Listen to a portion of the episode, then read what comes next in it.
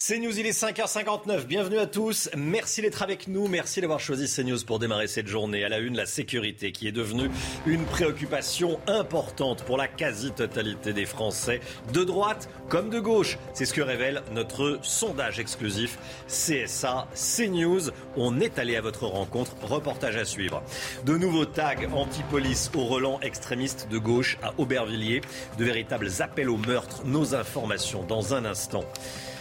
Un face à l'info exceptionnel ce soir avec Eric Zemmour qui sera reçu par Christine Kelly à partir de 19h. Quand Eric Zemmour doit-il annoncer sa candidature? Je poserai la question à Paul Sugy avec nous sur le plateau. À tout de suite Paul. La Guadeloupe fait face à un très fort taux d'absentéisme dans les hôpitaux. Les autorités soupçonnent très fortement des arrêts maladie de complaisance. Et puis le succès du poêle à bois pour se chauffer avec des bûches ou des granulés. Ils se vendent comme des petits pains. Notre reportage dans un instant.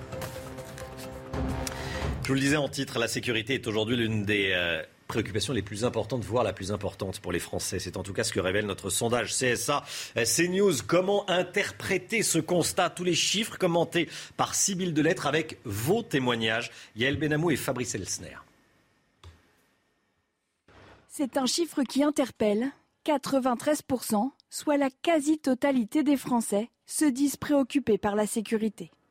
Pour 50% des personnes interrogées, c'est même un thème très important autant pour les hommes que pour les femmes, qui se sentent parfois en danger. En particulier le soir, euh, surtout étant une femme, c'est plus compliqué euh, d'être seule dans les transports en commun. Mais l'autre jour, j'ai attrapé euh, la main dans le sac, elle, était en train d'ouvrir le sac de ma femme. En plein jour, à, Paris, ici, ben, pas dans un, un, coin difficile. À Paris, la sécurité est un thème primordial pour 55% des habitants. Cette préoccupation est aussi corrélée à l'âge. Plus on vieillit, plus on est inquiet. J'ai peur d'être suivie dans mon immeuble parce que je vis seule. Et avant de faire le code, je regarde s'il n'y a personne sur le trottoir. La nouveauté de ce sondage, la sécurité n'est plus un thème qui préoccupe uniquement les électeurs de droite. Elle est partagée partout, à gauche comme à droite, ainsi bien que par les écologistes ou encore au centre. Donc maintenant, c'est devenu une question très consensuelle. La sécurité est devenue un thème central de la campagne présidentielle. Voilà, et on sera avec Julie Gaillot à partir de 7h que vous avez aperçu, aperçu dans ce reportage, directrice du pôle euh, Society chez euh, CSA. Après Savigny-le Temple, le Temple pardon, et le quartier de Beaugrenelle à Paris, des tags anti-police ont été retrouvés dans le quartier de la Maladrerie. C'est à Aubervilliers, euh, près de Paris, de véritables appels au meurtre. Vous allez le voir. Précision sur ces actes avec Vincent Fahandège. Voici les tags dessinés à Aubervilliers. Un flic, une balle, des inscriptions qui encore une fois appellent au meurtre des membres des forces de l'ordre. Mais avec d'autres termes comme justice sociale ou milice du capital, le message est cette fois aussi politique selon les syndicats ça ressemble plus à un message en général euh, d'extrême extrême gauche euh, qu'un message de dealer. Mais bon, euh, ça reste de l'intimidation quoi qu'on en dise. ça reste des messages qui prônent la violence quoi qu'on en dise. franchement, c'est quand même pas ni rassurant. Ni, ni, plaisant à lire pour mes collègues qui travaillent en plus dans ces quartiers-là. Des syndicats qui dénoncent la récurrence de ces menaces. Ce week-end, des policiers ont découvert des inscriptions lors d'un contrôle d'un point de deal en Seine-et-Marne, sorte de tableau de primes appelant au meurtre et au viol des membres des forces de l'ordre. Un phénomène qui, selon eux, se généralise, même hors des quartiers. Voilà, excusez-nous, il y a eu un petit souci à la fin de ce euh, reportage qui a été coupé, euh, qui a été mal coupé. Comment protéger les forces de l'ordre en dehors de leurs heures de travail après l'agression d'un policier qui n'était pas en service mardi soir dans le Val d'Oise, dans le train? On se pose la question. Des mesures existent déjà, mais sont-elles suffisantes? Vincent Fahandège et Thomas Chama, regardez. Des policiers agressés en quête de nouvelles mesures pour assurer leur protection en dehors du travail. Depuis les attentats du 13 novembre, les forces de l'ordre peuvent porter leur arme en dehors de leur service.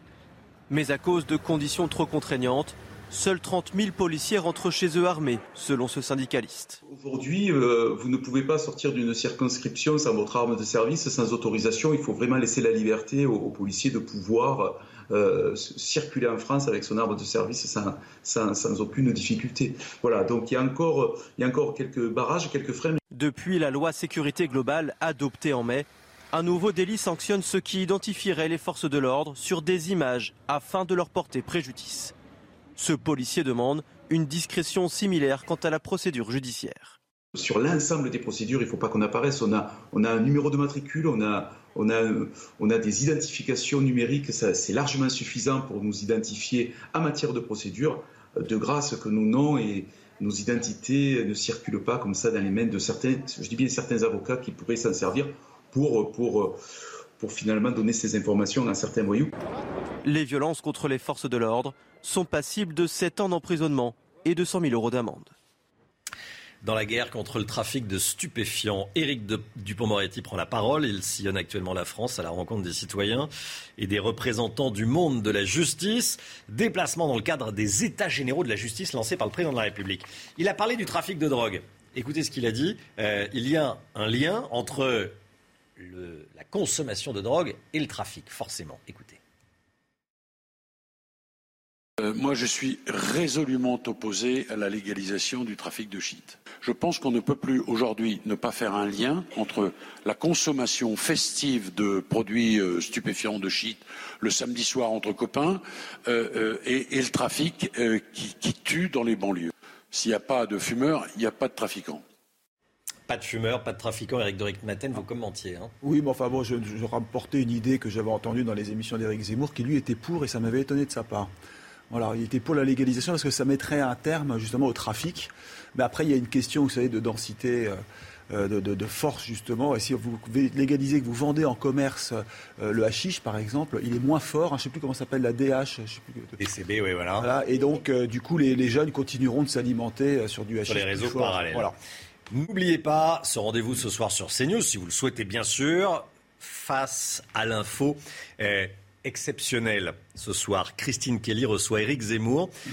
Émission à suivre dès 19h. Paul Sugy, la question eh, qu'on se pose, c'est quand Eric Zemmour va-t-il se déclarer candidat à la présidentielle? Oui, alors ce qui est drôle, c'est que c'est une question qui est très journalistique en somme, parce qu'au fond, les Français le savent bien, Éric Zemmour va être candidat, ça fait plus de doutes maintenant. Lui-même euh, n'en fait plus mystère, le mot revient même sur ses propres lèvres lorsqu'il est parti à la rencontre des Français ces dernières semaines, euh, toujours pour la signature des dédicaces de son livre, qui en fait est une forme de pré-campagne déguisée.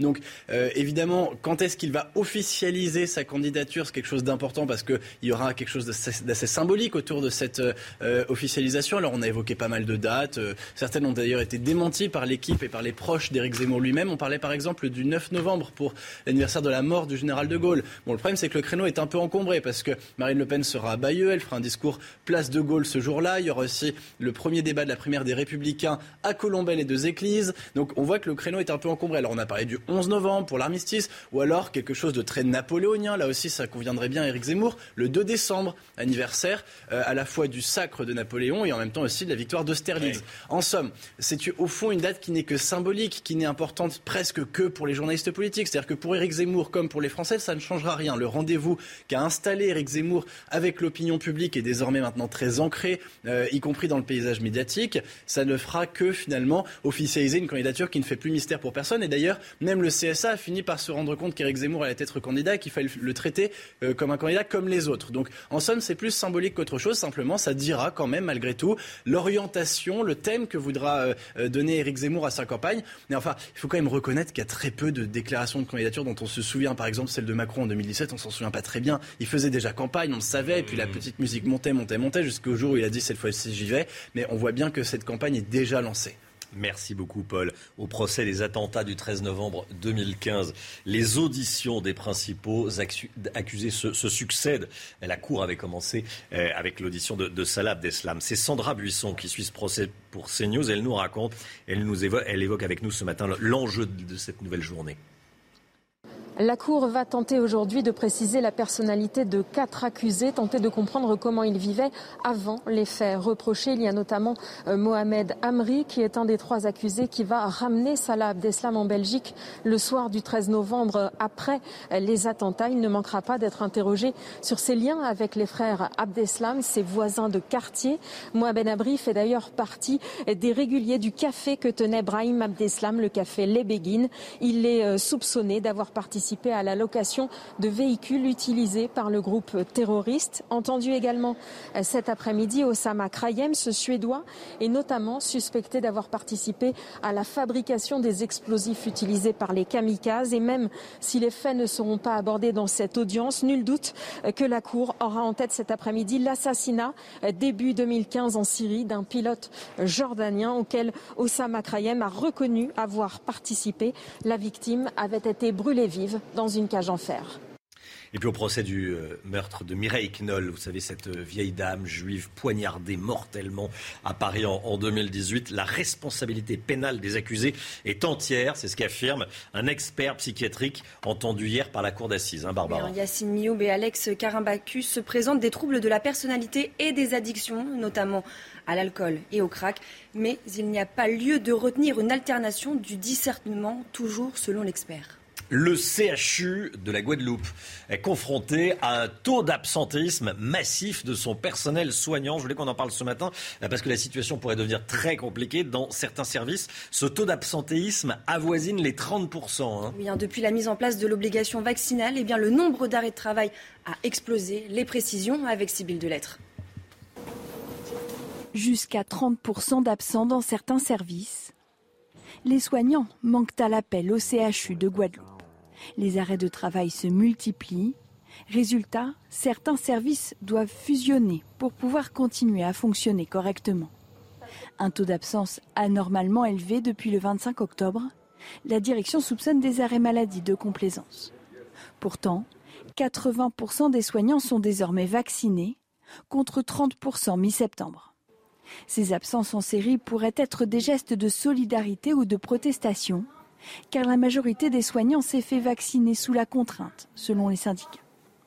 Au total, depuis l'entrée en vigueur de l'obligation vaccinale pour les soignants, 600 ont été suspendus sur un total de 3300 agents au CHU de Guadeloupe. Jean-Luc Lahaye, soupçonné de viol sur mineur, est placé en garde à vue. Le chanteur est également soupçonné d'agression sexuelle sur mineur de plus de 15 ans et corruption de mineurs. Sa fille a elle aussi été placée en garde à vue pour des soupçons de pression sur les victimes. Jean-Luc Lahaye donc euh, placé en garde à vue. La rentrée scolaire, elle se fera finalement masquée pour les élèves de primaire dans 61 départements. C'est 39 de plus, ce sont 39 de plus qu'avant les vacances de la Toussaint. Hein, Barbara, on voit les, départements sur la carte. Les départements concernés sont ceux avec un taux d'incidence supérieur à 50 cas pour 100 000 habitants. Le port du masque pose des questions, des problèmes pour les plus jeunes. Écoutez euh, Anaïs Giordano, syndicaliste Sud Éducation. Pour les, les plus jeunes, c'est vraiment compliqué le port du masque pour les enseignants aussi, mais vraiment pour les plus jeunes parce que euh, euh, ça, empêche de, voir le visage et donc euh, pour l'enseignement, ça, pose de nombreuses difficultés. Les périodes précédentes, il y a des parents qui ont enlevé leurs enfants de l'école en fait parce qu'ils estimaient que c'était pas que c'était pas bon pour eux, que c'était pas viable. Voilà, donc là on va voir ce que ça va donner. Voilà, rentrée masquée dans 61 départements, 57 euh, en métropole, 4 dans les, dans les dom euh, on va voir comment ça, comment ça va se passer. Peut-être que les professeurs vont euh, avoir des, difficultés à faire appliquer cette, cette nouvelle règle. Peut-être que certains enfants arriveront lundi matin pour la rentrée sans connaître la, nouvelle règle. On va suivre ça. Emmanuel Macron a fait ses adieux à Angela Merkel. C'est un grand mot, ces adieux, parce qu'ils devraient se, se, se, revoir. Mais en tout cas, la France voulait marquer le coup. voilà, c'était hier soir à Beaune pour sa dernière visite officielle en France. Normalement, hein, en tant que chancelière, euh, ils ont partagé un dîner 100% bourguignon. Attention, voilà le programme. Le menu œufs meurette, euh, truffes bourguignonnes, épinards, fromage et chocolat de Bourgogne. Tout cela arrosé de vin de Bourgogne, bien sûr. Euh, Saint-Aubin, premier cru 2015 et Nuit Saint-Georges, premier cru 2014. Une cérémonie la bière. au château du Clos de Vougeot. Oui, euh, Eric C'est mieux que la bière. C'est mieux que la bière. hein, c'est- et puis euh, surtout en Bourgogne. Euh, le président de la République a, a rendu euh, hommage à la chancelière. Écoutez. À titre plus personnel, je voulais te remercier de m'avoir tant appris. Et d'avoir accepté ce jeune président impétueux. Präsidenten qui voulait tout bousculer. Je crois. Que nous avons ensemble bousculé beaucoup de choses.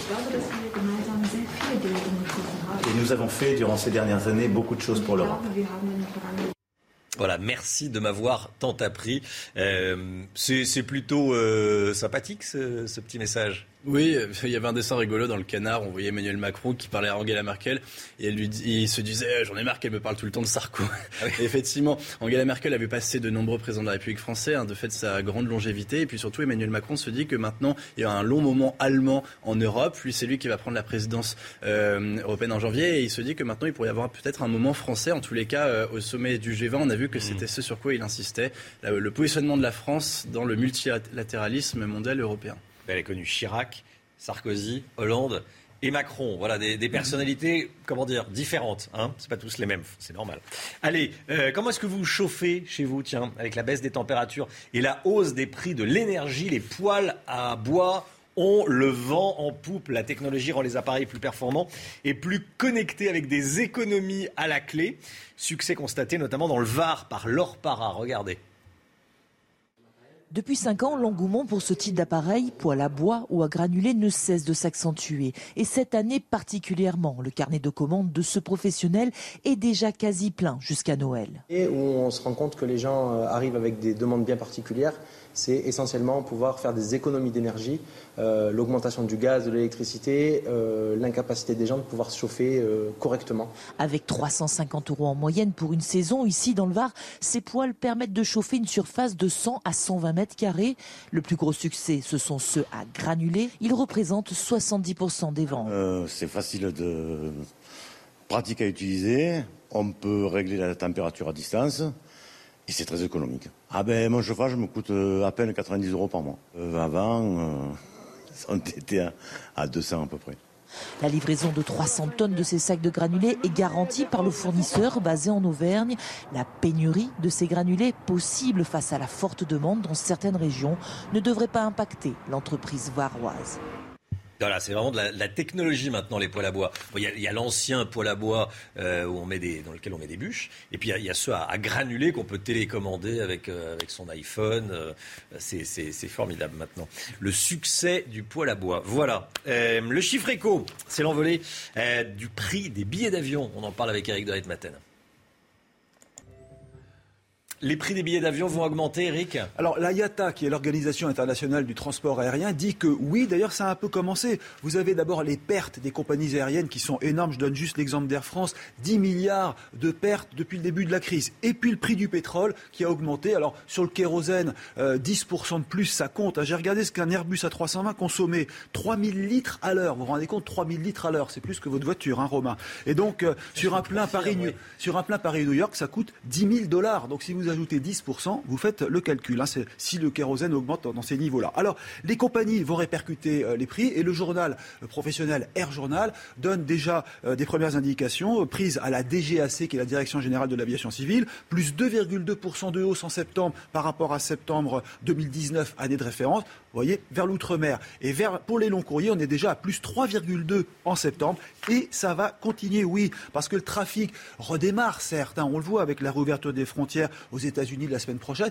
Mais c'est quand même très en dessous de ce que c'était. 53,4% en dessous du niveau de septembre 2019. Donc vous le voyez, si vous accumulez hausse du prix du pétrole et euh, euh, chute du trafic, eh bien on peut dire que vraiment euh, c'est une lente reprise, dit la DGAC. Et les problèmes, en fait, si l'on peut dire, continuent de voler, j'allais dire, très haut ou en escadrille, si vous préférez. CNews, il est 6h18. Merci d'avoir choisi CNews pour démarrer euh, cette journée avec nous. À 6h30, on va revenir sur cette information qui vous a marqué, qui nous a marqué, l'agression d'un policier hors service dans un train. Il était 23 euh, en grande banlieue parisienne. Il a été agressé par euh, des délinquants. Eh bien, euh, on va revenir sur l'inquiétude des policiers au quotidien. Comment leur permettre d'être plus en sécurité, notamment quand ils rentrent chez eux. Reportage et témoignages à 6h30. Puis il y aura la météo d'ici là. Il fait un petit peu plus frais ce matin. Restez bien avec nous. À tout de suite.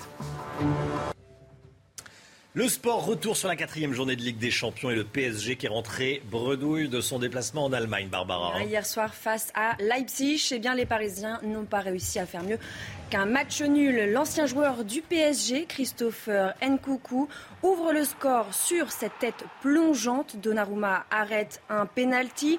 Juste avant l'égalisation de Giorgino Vignaldum à la 21e minute de jeu, le néerlandais s'offre ensuite un doublé sur cette tête à bout portant. Les Allemands égalisent dans le temps additionnel sur ce penalty. Score final de partout. Paris perd la première place de son groupe. Le prochain choc de la compétition, ce sera Manchester City-Paris à suivre dans trois semaines. C'est News 6h26. Le temps, il fait un peu plus euh, froid ce matin. Vous allez voir, on ça tout de suite. Alexandra, vous nous emmenez à la montagne. Oui, on prend la direction d'Artoust, située dans les Pyrénées-Atlantiques, où on a eu de la neige hier. Regardez localement 15 euh, cm de neige, cette neige qui donc tient au sol sur les Pyrénées ou encore euh, sur les Alpes. On va conserver ces conditions météo hivernales. Ça fait du bien à quelques semaines maintenant de l'ouverture des stations de ski. Alors, une nouvelle fois, donc de la neige en montagne aujourd'hui et puis un temps assez variable. On a beaucoup de brouillard euh, ce matin sur la façade ouest du pays, sur les régions centrales ou encore en allant vers la Bourgogne ou encore vers la Lorraine. On retrouve également du vent euh, près des côtes de la Manche. Et puis à noter aussi le retour du Mistral en basse vallée du Rhône. Mais donc, conséquence, plein soleil autour du golfe du Lion, entre la Corse, la Côte d'Azur ou encore le Languedoc-Roussillon. Dans l'après-midi, après dissipation des brouillards, on va retrouver cette alternance de nuages, d'éclaircies et d'averses avec un temps un petit peu plus nuageux au pied des Pyrénées. Localement, quelques orages en remontant vers le nord ou encore euh, sur le Pays Basque. Et puis toujours ce temps assez variable, bien nuageux entre la Bourgogne, la Franche-Comté ou encore le nord-est. Toujours un petit peu de neige en montagne avec du vent également en Méditerranée qui va d'ailleurs se renforcer. Température un peu plus fraîche ce matin, hivernale dans certaines régions. 5 degrés à Paris, 3 degrés en moyenne euh, pour la région lilloise, 2 petits degrés à Reims. Vous aurez 5 degrés le long de la Garonne. Et dans l'après-midi, température encore un peu fraîche qui baisse un peu par rapport à hier, 9 degrés à Dijon ou encore à Nancy. Vous aurez en moyenne 12 à 13 degrés euh, dans le sud-ouest et puis localement 19 degrés à Bastia. La suite du programme, des conditions météo toujours calmes hein, pour la fin de semaine avec néanmoins beaucoup de brouillard le matin. Toujours du vent en basse vallée du Rhône, notamment entre le golfe du Lion et la région PACA. Samedi et dimanche, deux belles journées en perspective. Brouillard le matin et température un peu plus fraîche. CNews, il est 6h29. Bienvenue à tous. Merci d'être avec nous. Merci d'avoir choisi CNews pour démarrer votre journée. À la une ce matin, des policiers de plus en plus inquiets pour leur sécurité dans leur vie personnelle. Témoignage à suivre. On sera également avec François Bersani du syndicat Unité SGP Police. Bonjour et à tout de suite, François Bersani. Un témoignage très fort, celui de l'arbitre de foot violemment agressé lors d'un match amateur à Marseillan dans l'Hérault début octobre. Une réunion qui doit décider de sanctions doit se tenir aujourd'hui le rapport Sauvé sur les agressions d'enfants dans l'Église catholique. On verra quelles sont les pistes pour indemniser les victimes. Non, l'épidémie de Covid n'a pas appauvri les Français. C'est en tout cas ce que dit l'INSEE. Des milliards, les milliards débloqués par l'État ont servi d'amortisseur, nous dira Paul Sugy. A tout de suite, Paul. Et puis, certains devraient avoir du mal à se regarder dans la glace. Des cambrioleurs s'en sont pris à un local des restaurants du cœur à Savenay en Loire-Atlantique. On s'est rendu sur place. La preuve, une fois encore, de la haine de certains, de la haine dont sont victimes les forces de l'ordre. Mardi, un policier en civil, jeune, 26 ans, a été reconnu dans un train et roué de coups par quatre individus. Ça s'est passé dans le Val d'Oise alors qu'il regagnait son domicile. L'ensemble de la profession est sous le choc. Et ce matin, on vous propose ce témoignage recueilli par Sacha Robin et Marine Mulsey. Ils ont pu recueillir le témoignage d'un policier qui craint pour sa sécurité et celle de sa famille. Regardez. Ce policier fait partie de la brigade anticriminalité depuis une vingtaine d'années. Sous couvert d'anonymat, Il témoigne de la hausse des agressions que subissent les forces de l'ordre. Pour lui, l'explication est simple. C'est surtout à cause euh, des gens qui filment. Le problème, c'est la diffusion qui en est faite. Comme on n'est pas flouté, ben, les gens peuvent nous reconnaître. Je me suis déjà retrouvé euh, sur des réseaux sociaux euh, et identifié en tant que policier avec beaucoup de mes collègues. Ça a été pour la majorité d'entre nous sans conséquence, heureusement. Il déplore une absence de sanctions. Dans la majorité des cas, il n'y a pas de suite et quand il y en a, c'est assez léger. Enfin, euh, faut, faut, être réaliste. La justice euh, ne va pas mettre ces gens en prison et euh, rien n'est appliqué la plupart du temps, à part peut-être des rappels à la loi, mais bon. Euh... Mais c'est surtout pour sa famille qu'il est inquiet. Quand vous êtes avec votre fille, c'est différent. On sent cette espèce de, enfin, je ressens de la peur de me dire mais qu'est-ce qu'ils pourraient lui faire s'ils comprennent que je suis policier et que ces gens-là ont déjà une haine anti-flic. Face à ce constat, il a fait son choix. Je vais déménager parce que je ne tiens pas à ce que mon image soit affichée sur des réseaux sociaux et que des gens de mon quartier euh, puissent me reconnaître et qu'ensuite euh, ça puisse se retourner euh, contre ma fille, ma, ma compagne. S'il a décidé de déménager, pas question pour lui de renoncer à son métier. On est en direct avec François Bersani, porte-parole unité SGP Police Île-de-France. Bonjour François Bersani. Euh, déjà, qu'est-ce que vous inspire le, le témoignage de, de, ce collègue? Il dit clairement euh, J'ai peur pour ma compagne, j'ai peur pour euh, ma fille et euh, j'envisage de déménager. C'est courant comme, euh, comme sentiment chez les policiers? Oui, c'est tout à fait courant. C'est une situation déjà bien identifiée depuis plusieurs années. C'est d'ailleurs ce qui avait fait que notre organisation UNITSGP s'était battue auprès de députés et de sénateurs pour qu'une loi soit promulguée afin de protéger les policiers en interdisant leur diffusion sur les réseaux sociaux de tout élément pouvant les identifier. Ensuite, ça a été un long combat pour obtenir l'anonymisation dans les procédures, mais malheureusement aujourd'hui, l'anonymisation ne fonctionne pas pour des raisons euh, soi-disant techniques de logiciels et l'administration euh, s'empresse plus que doucement de rectifier ce problème, ce qui veut dire qu'aujourd'hui, euh, contrairement en Espagne par exemple, où des policiers ou des juges peuvent être anonymisés, en France, un policier n'arrive pas aujourd'hui à euh, rédiger un procès verbal sous un numéro de matricule, est obligé de se mettre sous son nom et sous son euh, prénom. et puis ensuite, il y a en effet cette haine anti-flic dont vous vous êtes fait beaucoup l'écho à juste titre à travers des halls d'immeubles. Hier soir encore, nous avons eu des faits qui ont été portés à notre connaissance sur Aubervilliers avec des palissades de chantier avec écrit dessus euh, un policier, une balle. Euh, donc il y a une espèce de euh, les, digues, les digues cèdent complètement en matière de provocation et d'intimidation envers les policiers. Et pour l'instant, la réponse de l'État est plus que faiblarde.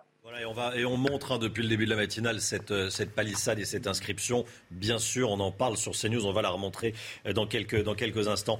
Dans cette affaire du, du jeune policier agressé dans, dans le train à Saint-Leu-la-Forêt, il était armé, il aurait pu utiliser son arme. Il, l'a pas, il a choisi de ne pas le faire. Il s'est battu courageusement. Oui, parce qu'aujourd'hui, l'usage de l'arme, même s'il est très bien encadré euh, euh, par euh, le code de, procédure pénale, il y a toujours une, crainte forte et légitime de nos collègues policiers de l'utiliser, même si c'est en légitime défense et à bon escient, car on sait aujourd'hui que l'usage de l'arme, même dans un cas prévu par la loi, va entraîner la garde à vue du policier, 24 heures ou 48 heures, peut l'emmener devant les tribunaux, et même si l'usage était proportionné, eh bien, il peut après au civil être poursuivi pour des frais à la, demande des, familles pour la réparation du, du préjudice. Donc aujourd'hui, on a le droit, en effet, dans certains cas, d'utiliser notre arme, mais on fait tout pour ne pas s'en servir. Il y a aussi le risque, Romain, de dans un moyen de transport en commun déjà d'avoir des victimes collatérales et surtout de se faire dérober. notre collègue policier a été attaqué, euh, comme ces gens ne sont pas très courageux, il s'est fait attaquer par quatre personnes. Euh, il y avait aussi le risque de se faire dérober l'arme. Euh, on a eu le cas à Herblay, on se rappelle aussi il y a plusieurs mois de ça, où des policiers se sont fait tirer dessus dans leur véhicule avec leurs propres armes qui avaient été dérobées. donc il y a aussi cette crainte chez les policiers, mais cette crainte elle est là parce qu'aujourd'hui l'autorité de l'État et l'État de droit est, quasiment absent. Et aujourd'hui, bah, le policier euh, n'est plus euh, protégé et a peur même parfois de se défendre avec les armes euh, pourtant qui lui sont conférées par la loi. Merci beaucoup François Bersani. Merci d'avoir témoigné euh, ce matin dans la, matinale CNews. Très bonne journée à vous. Euh, merci beaucoup. Euh, rendez-vous ce soir, rendez-vous politique ce soir sur, sur CNews. Soyez là si vous le pouvez. Dans un face-à-face, dans un face à l'info pardon, exceptionnel, Christine Kelly recevra Éric Zemmour. Émission à suivre en direct dès 19h. Horaire spécial 19h. 20h30. Des sanctions sportives en attendant des sanctions pénales. Aujourd'hui, le district de football de l'Hérault va tenir une commission de discipline. Ça fait suite à l'agression d'un arbitre de foot roué de coups. Pourquoi? Parce qu'il réclamait le pass sanitaire aux joueurs. Il réclamait le pass sanitaire aux joueurs, il a été roué de coups. C'est évidemment inadmissible. Qui a été le principal agresseur? Un joueur de foot de 16 ans de 16 ans. On est encore normalement, on est encore un gamin à 16 ans. Là, c'était un adolescent extrêmement euh, violent. C'était le 2 octobre, avant une rencontre entre le CS Marseillanais et la Perad FC. Jean-Luc Thomas a rencontré la victime. Témoignage ce matin. Regardez. Il m'a dit comme quoi que j'étais un arbitre arabe de merde et que le district, en fait, ils envoient que de la merde. Ces paroles de l'entraîneur des moins de 19 ans de l'équipe de Marseillan résonnent tous les jours dans la tête de cet arbitre. Depuis un mois, il est en arrêt maladie avec un syndrome post-traumatique. Quand je tombe, ces joueurs ils viennent tous, qui se mettent sur moi. Ils m'ont tabassé quand j'étais par terre. Le gardien, il lui dit tue-le. Le moment où je pars en courant, à encore 20-30 euh, mètres, il y a un qui se il me sort un couteau. Il me dit on va te tuer, pars. Le 2 octobre, c'est dans l'enceinte de ce stade que tout se joue. Le club n'apprécie pas, mais alors pas du tout, que l'arbitre demande le pass sanitaire aux joueurs. S'ensuit un déferlement d'insultes racistes, des crachats et même des vols, comme un portable et une tenue d'arbitre. Est-ce que les sanctions doivent être financières ou sportives pour le club aussi? Est-ce qu'il doit y avoir des, des, relégations? L'équipe en question de Marseillan, qui a quand même toutes participé plus ou moins à ce passage à tabac, est-ce qu'ils doivent être radiés du championnat? C'est question que la commission va devoir se poser très sérieusement. Ce jeudi, la commission disciplinaire du district de l'Hérault se réunit, là où les sanctions sportives tomberont en début de semaine prochaine même la moindre des choses que le club soit éliminé d'office, euh, rayé euh, de cette saison. Enfin, il y a besoin de se réunir pour euh, décider ça. Bon, euh, en tout cas, le témoignage était très fort et, et, je voulais vous le diffuser ce matin. Le crack à Paris. Une femme d'une vingtaine d'années a été retrouvée morte après une overdose d'héroïne porte de la Villette, hein, Barbara. Son corps a été découvert jeudi dernier dans un square du 19e arrondissement en bordure de la Seine-Saint-Denis. Un décès confirmé par la mairie de Paris. Une enquête est actuellement en cours afin de déterminer les causes exactes de son décès. Comment indemniser les victimes d'abus sexuels dans l'Église? C'est la question au cœur des débats à la conférence des évêques qui se tient actuellement à Lourdes. Selon le rapport Sauvé, plus de 216 000 mineurs auraient été victimes d'abus sexuels depuis 1950. Certaines victimes sont d'ailleurs présentes à cette conférence. Jeanne Cancard. Seules quelques victimes sont invitées à Lourdes. Elles sont pourtant au cœur des discussions de cette conférence des évêques exceptionnels. Parmi ces rares témoignages, la parole du prêtre Jean-Luc Souffeton, agressé sexuellement il y a 45 ans.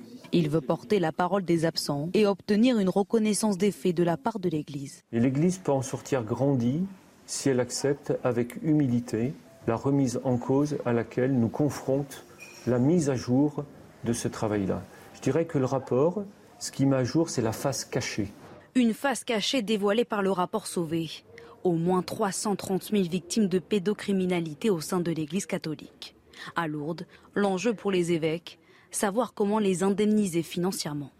Cette question va être abordée, sachant qu'il faut penser aux personnes victimes euh, pour lesquelles il y a une prescription et donc qui n'auront pas justement de, de, justice euh, pénale, puisque les affaires sont prescrites, comment l'Église, justement, euh, doit euh, travailler pour reconnaître ces personnes et faire œuvre de justice. Après une semaine de travaux, des propositions seront formulées et soumises au vote des évêques. Des chiffres à présent et euh, ce constat fait par l'INSEE, non, l'épidémie de Covid n'a pas fait un million de pauvres en France, comme le disent certains, notamment à la France insoumise. Regardez ce que dit le patron de l'INSEE. Depuis octobre 2020, l'idée circule que la France, à cause de la crise, aurait un million de pauvres en plus. Je ne sais pas d'où sort ce chiffre, mais il est euh, faux. Sans les mesures de l'État, il y aurait eu 400 000 pauvres de plus en, en 2020. Aujourd'hui, notre première estimation, c'est plutôt qu'il n'y a pas plus de pauvres en 2020 qu'en 2019. Paul Sugy, c'est important ça. Euh, pourquoi un tel décalage? Alors effectivement, ce chiffre a beaucoup circulé. D'ailleurs, il avait été repris euh, sur toutes les antennes. C'était surtout une prospection qui était proposée par les ONG à partir de résultats très partiels. Et ensuite, on s'amusait à prolonger les courbes, si vous voulez. Alors là, ce que fait l'INSEE, c'est pas encore non plus quelque chose de définitif. Hein. C'est pour l'instant encore aussi une estimation. Simplement, donc l'INSEE s'intéresse au nombre de Français qui sont sous le seuil de pauvreté, c'est-à-dire qui gagnent moins de 60% du revenu médian. Hein. On rappelle que le revenu médian, c'est pas le revenu moyen des Français, c'est le revenu du Français qui gagne mieux que 50% de la population et moins bien que 50 autres pourcents. Et donc, ça fait qu'une personne seule en France est sous le seuil de pauvreté si elle gagne à peu près euh, 1060 euros euh, par mois. Donc, ce euh, nombre de Français qui sont sous le seuil de pauvreté serait, d'après l'INSEE, stable par rapport à 2019, hein, c'est-à-dire autour de 9,3 millions de Français, un petit peu moins de 15% de la population. Et ce que dit l'INSEE aussi, c'est que les inégalités de revenus n'ont pas bougé. C'est-à-dire que quand on fait le ratio des 20% les plus pauvres par rapport aux 20% les plus riches, eh bien là aussi, on trouve un résultat qui est à peu près le même qu'un an auparavant. Alors ce que dit l'INSEE, c'est que c'est d'abord le résultat des mesures de soutien euh, et des mesures sociales prises par le gouvernement, soutien à l'activité partielle, les allocations spécifiques aussi pour les foyers qui sont bénéficiaires du RSA, certaines euh, allocations qui ont été données aussi pour les familles ayant des enfants, euh, les aides aussi aux moins de 25 ans, etc. Mais en même temps, l'INSEE souligne quand même, il faut le rappeler, que l'intensité de la pauvreté a pu augmenter, notamment le nombre de personnes qui demandent l'aide alimentaire a augmenté aussi pendant cette crise. Donc il n'y a peut-être pas beaucoup plus de pauvres, mais par contre, il y a des pauvres qui sont plus pauvres qu'avant, et ça, ça reste préoccupant.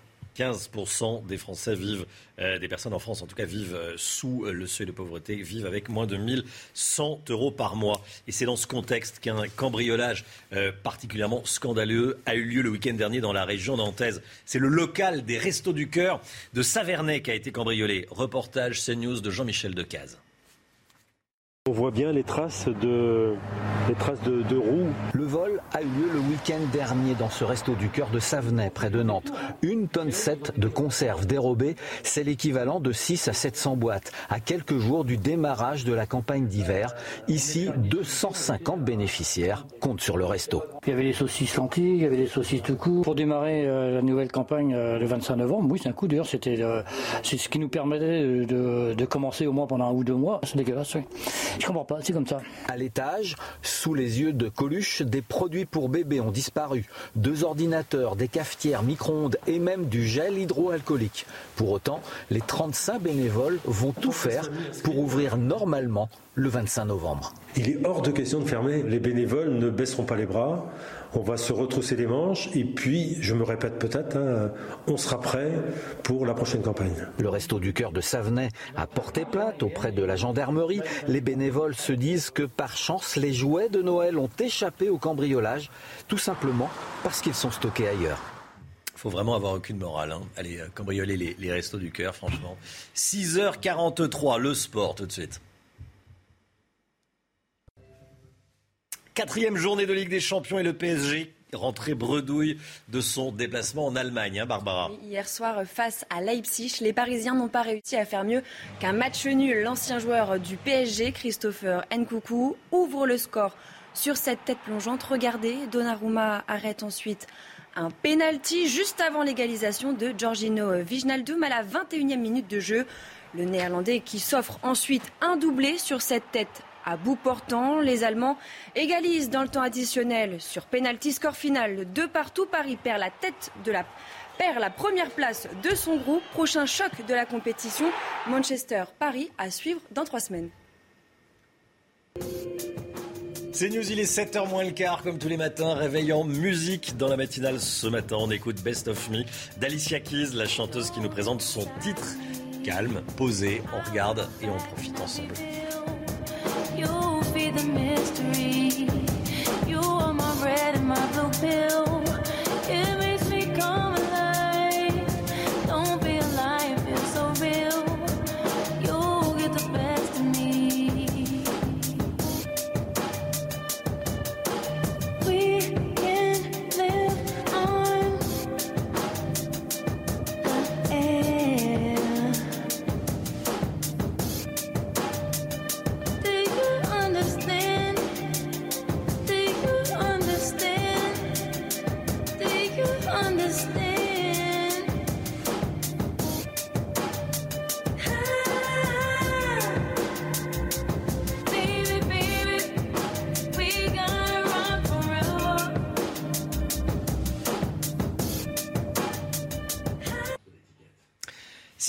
6h46, restez bien avec nous dans un instant. La politique, l'édito avec Paul Sugy. On va parler des difficultés des candidats à financer leur campagne présidentielle. Vous allez voir, Eh, notamment euh, les difficultés de, Marine Le Pen, mais pas que. Et puis, eh, dès le début du journal de 7h, on reviendra sur ce sondage exclusif. C'est ça pour CNews qu'on vous révèle.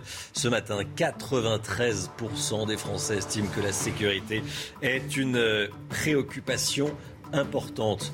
Pas 50%, pas 60%, pas 70%, pas 80%, pas 90%, 93%. On y revient en détail. Et puis on vous a tendu le micro, tiens. Vous verrez, reportage euh, et, vos témoignages, vos craintes concernant euh, l'insécurité. Restez bien avec nous sur CNews. À tout de suite.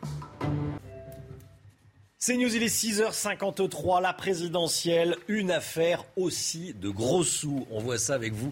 Eh, Paul Sugis, c'est l'édito politique. Eh, Paul, Emmanuel Macron a refusé à Marine Le Pen d'accéder à sa demande sur le financement de la campagne présidentielle. hein. Oui, euh, c'est ça, effectivement, Romain. Alors, c'est le sujet, de toute façon, qui revient toujours, surtout au début, lors de la période de pré-campagne. Euh, D'où vient l'argent Comment sont financés les candidats Et puis, derrière, surtout, la question aussi de savoir qui les finance, hein, puisque ça permet de savoir quel est le réseau des amis des différents candidats. Et donc, bien sûr, de cerner aussi quelles vont être les principales préoccupations évoquées lors de leur campagne. C'est un sujet qui nourrit bien des fantasmes, mais qui fait aussi euh, pousser des cheveux blancs aux différents candidats, puisque trouver de l'argent, c'est évidemment très difficile. Ça l'est de plus en plus, car euh, les réglementations qui s'appliquent aux frais de campagne euh, se sont durcies. Or, justement, Marine Le Pen avait, euh, pour le coup, écrit à Emmanuel Macron début septembre pour lui faire part de ses difficultés, suite notamment à l'instauration de deux nouvelles règles qui ne l'arrangeaient pas du tout. C'était la raison pour laquelle elle avait demandé l'organisation d'un débat parlementaire. Or, Emmanuel Macron a répondu la semaine dernière par courrier à Marine Le Pen suite à son alerte en lui disant l'organisation de ce débat parlementaire que vous appelez de vos voeux constitue une prérogative qui est partagée entre le pouvoir exécutif et le pouvoir législatif. Je ne peux donc pas euh, faire cela en étant le garant des institutions. Euh, et il a invité à ce moment-là la candidate du Rassemblement national à se rapprocher directement du président de l'Assemblée. Euh, quelque part, il la renvoie aussi à la création par la dernière loi sur le sujet en septembre 2017 d'un médiateur du crédit, c'est-à-dire que normalement l'État a mis en place une autorité qui permet de faire le dialogue entre les candidats et les banques. Alors, de nouvelles règles avaient en effet été établies depuis la campagne de 2017. hein. Oui, c'est ça. Alors, c'était cette loi qui avait été donc euh, votée l'été, promulguée en septembre 2017, loi sur la confiance dans la vie politique, qui a changé deux choses et qui arrange en particulier, en particulier très peu le Rassemblement national. C'était euh, la fin du financement par les banques étrangères. Or, on savait que Marine Le Pen était allée s'adresser euh, à des prêteurs russes. Et puis l'interdiction aussi du financement par l'emprunt auprès des entreprises privées, des particuliers. Donc, ça veut dire que cette décision complique euh, énormément les choses pour la présidente du Rassemblement national, elle qui justement avait plusieurs fois fait état de ses difficultés à emprunter auprès des banques françaises. Alors Marine Le Pen est quasiment assurée, en tous les cas en l'état actuel des sondages, d'être au-dessus du seuil des 5% qui permet d'être remboursée de ses frais de campagne. Néanmoins, elle dit souvent euh, à la télévision que les banques lui prêteraient moins qu'aux autres candidats. Alors là-dessus, est-ce que c'est parce que les banques n'aimeraient pas s'afficher euh, comme des soutiens potentiels de la présidente du Rassemblement national pour des questions de réputation ou alors aussi est-ce qu'il n'y a pas quelque chose de politique Après tout, les banques aussi ont le droit de choisir pour qui elles roulent finalement. Donc on peut se demander si là pour le coup il n'y a pas des difficultés pour les candidats qui ne sont pas euh, ceux euh, souhaités euh, par les principaux acteurs du système bancaire. Alors cette loi institue également aussi une prime à la primaire puisque les partis qui peuvent faire financer une partie du coût de leur campagne par leurs adhérents ou leurs sympathisants qui ont voté à la primaire, vous savez, en versant une petite aumône symbolique de 1 ou 2 euros à chaque fois pour voter, eh bien évidemment ça leur permet euh, de financer très largement leur campagne ensuite. Alors, euh, au final, pour conclure, est-ce que l'argent dépensé dans la campagne, euh, ça fait vraiment la différence? Bah, en partie, oui, quand même. Si on regarde les dernières campagnes présidentielles depuis au moins 1995, on peut quasiment prédire à chaque fois l'élection du président de la République en regardant celui Mmh. qui a payé la campagne le plus cher. Alors, seule petite exception notable, Nicolas Sarkozy avait payé un peu plus pour ses frais de campagne en 2012 que François Hollande. En tous les cas, à chaque fois, les candidats qui arrivent au second tour sont généralement ceux qui ont versé le plus de gros sous. Euh, et et c'est pour ça d'ailleurs qu'on plafonne hein, le montant des euh, frais de campagne. Euh, et encore faut-il le faire de façon réaliste. Par exemple, en Russie, il y a un plafond qui est extrêmement bas, mais du coup, tous les candidats grugent. En France, on a des règles un peu plus souples. Alors après, ce que dit la commission des frais de campagne, c'est que les candidats, à chaque fois, ne savent pas faire des comptes correctement. Ils disent toujours que ça prend un temps fou à authentifier parce que les candidats ont des experts comptables qui sont très mauvais. Il n'empêche qu'il faut toujours trouver un équilibre entre des règles qui sont lisibles pour tout le monde, réalistes, et en même temps des règles qui ne permettent aussi pas à chaque candidat d'engager une véritable gabegie financière. Merci Paul. 6h57, restez bien avec nous. Euh, de nombreux rendez-vous politiques, on les note ces rendez-vous politiques. Regardez, Euh, tout d'abord, le euh, 21 novembre, il devrait apparaître normalement. Voilà, 21h, Élysée 2022, le grand débat des Républicains avec Laurence Ferrari et Sonia Mabrouk. Vous pouvez déjà euh, prendre note. Et puis euh, ce matin, 8h15, Laurence Ferrari reçoit Gabriel Attal dans la matinale. Tout de suite, le temps, Alexandra Blanc.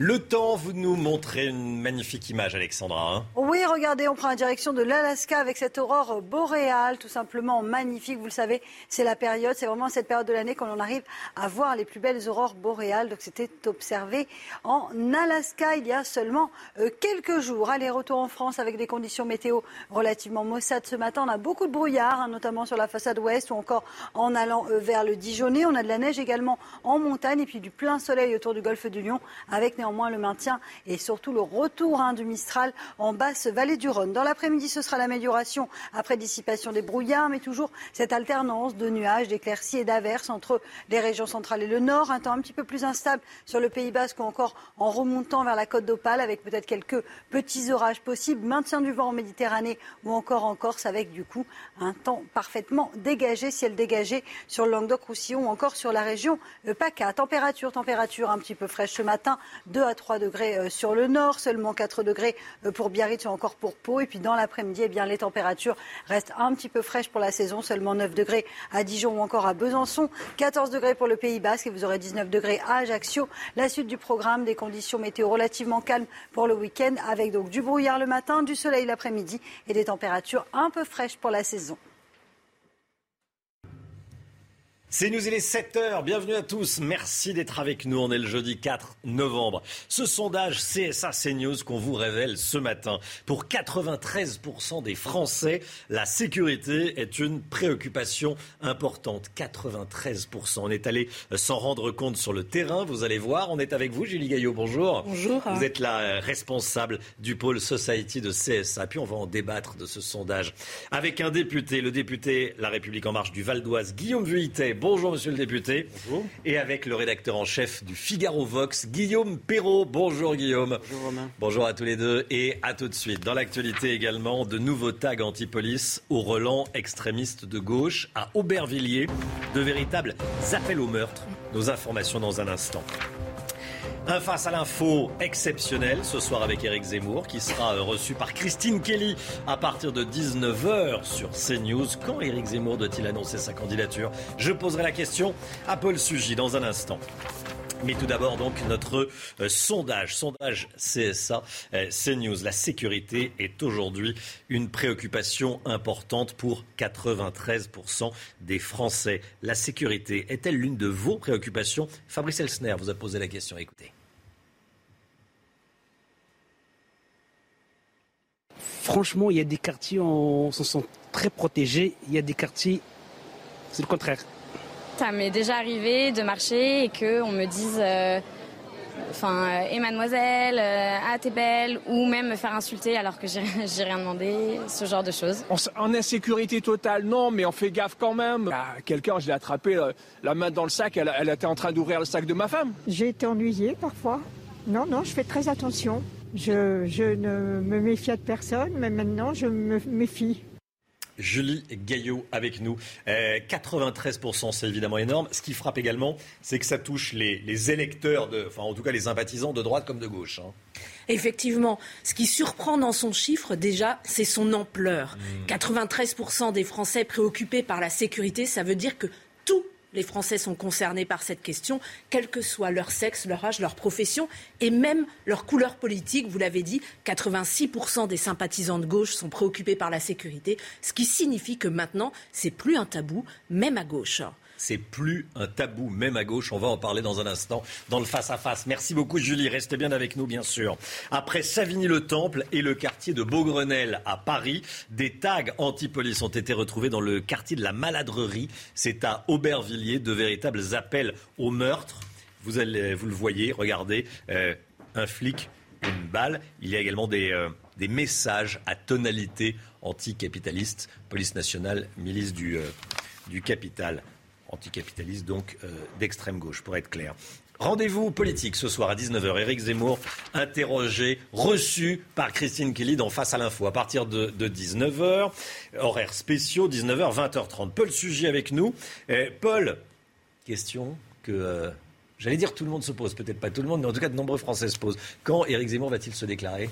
Oui, c'est une question qu'effectivement on se pose médias, parce qu'on a besoin de se raccrocher à quelque chose. Il faut une déclaration de candidature, quelque chose de tangible. Alors effectivement, euh, pour les Français, la chose est entendue. D'ailleurs, dans ses dernières interventions publiques, Éric Zemmour emploie déjà le mot de candidature. Peut-être que c'est un lapsus qui lui échappe. En tous les cas, il ne fait plus aucun doute maintenant qu'il sera bel et bien candidat. Ce qu'on attend donc, ce serait une espèce de lancement officiel qui, dans sa symbolique, dans sa scénographie, pourra éventuellement dire des choses de la suite de la campagne. Alors toutes les dates ont été évoquées, certaines d'ailleurs ont été démenties même par l'équipe euh, et par les proches d'Éric Zemmour. On a parlé du 9 novembre pour l'anniversaire de la mort du général de Gaulle, qui est un créneau qui est un peu encombré parce que tous les autres candidats y ont pensé aussi. Marine Le Pen sera à Bayeux. Les euh, euh, candidats de la primaire pour les Républicains euh, débattront, eux, à Colombelle et deux églises. On a pensé au 11 novembre, là-dessus sans certitude aussi. On a même entendu évoquer la date du 2 décembre, un peu plus tard aussi, qui permettrait d'ailleurs de couper l'herbe sous le pied des Républicains parce que ça viendrait les embêter quasiment juste avant les résultats de leur primaire cette fois-ci. Le 2 décembre, c'est une journée qui est napoléonienne cette fois-ci. Donc pour la symbolique, ce serait encore autre chose.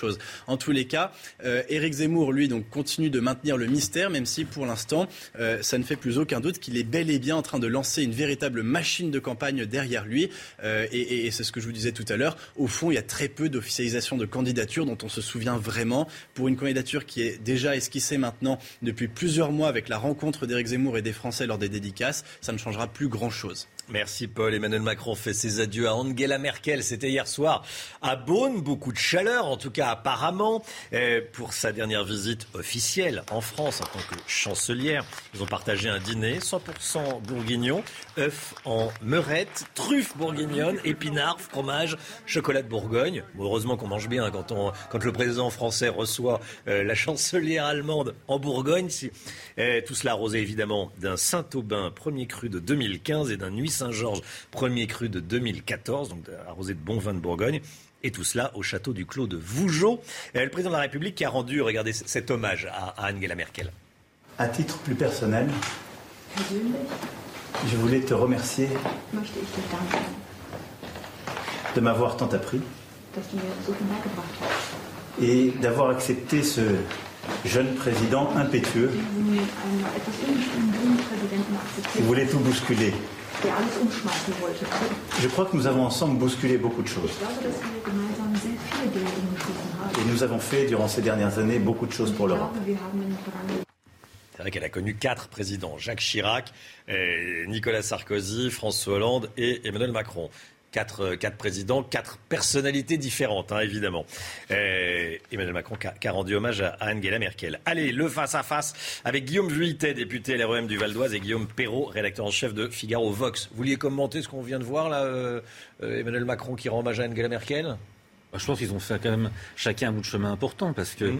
euh, la dernière mesure très forte, c'était ce, plan de relance à l'échelle européenne qui était aussi bien pour, pour Angela Merkel une sorte de transgression de tout ce qu'elle avait dit et puis mmh. pour Emmanuel Macron une réalisation. Donc oui, c'est une, une histoire qui, euh, qui a du sens. Perrault, on va la regretter euh, c'est le, choc, c'est le choc de deux systèmes politiques, parce qu'en Allemagne, c'est un régime parlementaire et les chanceliers allemands ont la capacité, à cause évidemment de, la bonne santé économique de leur pays, de calmer les ardeurs euh, réformatrices de leurs interlocuteurs français successifs, mm. et à tel point qu'on peut se demander si le couple franco-allemand correspond encore à une réalité telle que les Français le désirent la sécurité. La sécurité, priorité importante pour 93% des Français, de droite comme de gauche. Pourquoi autant? Est-ce que ça veut dire que le gouvernement n'en fait pas assez? Comment est-ce qu'on en arrive là? 93% des Français qui disent que c'est une préoccupation importante. C'est un, échec du gouvernement, monsieur le député. C'est la République en marche. Je ne suis pas, bien sûr que ce soit une grande nouveauté. Évidemment, on est dans une société violente, on va en parler après par rapport aux attaques sur la police, mais euh, le déchaînement de violence, il, est, il, est, il, existe sur les réseaux sociaux. Et puis, on a une société qui, en effet, on l'a vu pendant différents épisodes quand même de l'actualité ces dernières années, est violente. Donc, pour le coup, je ne pense pas que ce soit une découverte. Est-ce qu'il y a une sortie du déni pour une partie de la classe politique là-dessus, sans doute? Je ne sais pas si ça s'exprime par ce sondage, mais comme je n'avais pas ce sondage, moi j'en ai regardé un autre, celui de- d'une autre, d'un autre institut, je ne vais pas concurrencer, mais qui montrait aussi qu'il y avait un sentiment de- d'insécurité qui lui était en régression par rapport à une période pas si lointaine de- du mois d'avril, euh, en l'occurrence moins 7 Mm. points. Donc il y a une réalité qui est celle d'une société qui est violente, voire même une forme de banalisation de la violence, on le voit sur les réseaux sociaux, donc ça il faut le prendre en compte. Mm. Il y a une réponse qui a été faite sur les budgets de la justice avec un tiers de budget en plus, sur les budgets de la police et de l'intérieur. Donc Le grand changement, c'est qu'on voit ce dont on parle. Le grand changement, ce sont, comme vous le dites, les réseaux sociaux. Le grand changement, c'est qu'avec un téléphone portable, on, on montre ce qui se passe. Et euh, on a On connu, peut-être que vous avez connu, je ne connais pas votre âge, monsieur le député, mais peut-être que vous avez connu euh, Lionel Jospin qui parlait, vous savez, du sentiment d'insécurité. On vivait dans les beaux quartiers de Paris, et puis on disait, il y a un sentiment d'insécurité. Là maintenant, on voit ce qui se passe. On voit la hargne, on voit, euh, on voit la violence de certaines personnes. Là, on n'a pas vu ce qui s'est passé avec le policier dont- qui a été agressé, dont on va parler. Mais franchement, euh, quel courage de rentrer à 23 heures seul dans un train et de se faire agresser par quatre personnes qui hurlaient juste avant. Même sans l'agression, c'était déjà... un- Et là, il y avait un sentiment d'insécurité. Donc, on voit les choses maintenant, Guillaume Perrault. Oui, alors, c'est un, un résultat très impressionnant, 93%. Je suis en âge, hélas, de me souvenir des années que vous évoquez, de Lionel Jospin il y a 20 ans.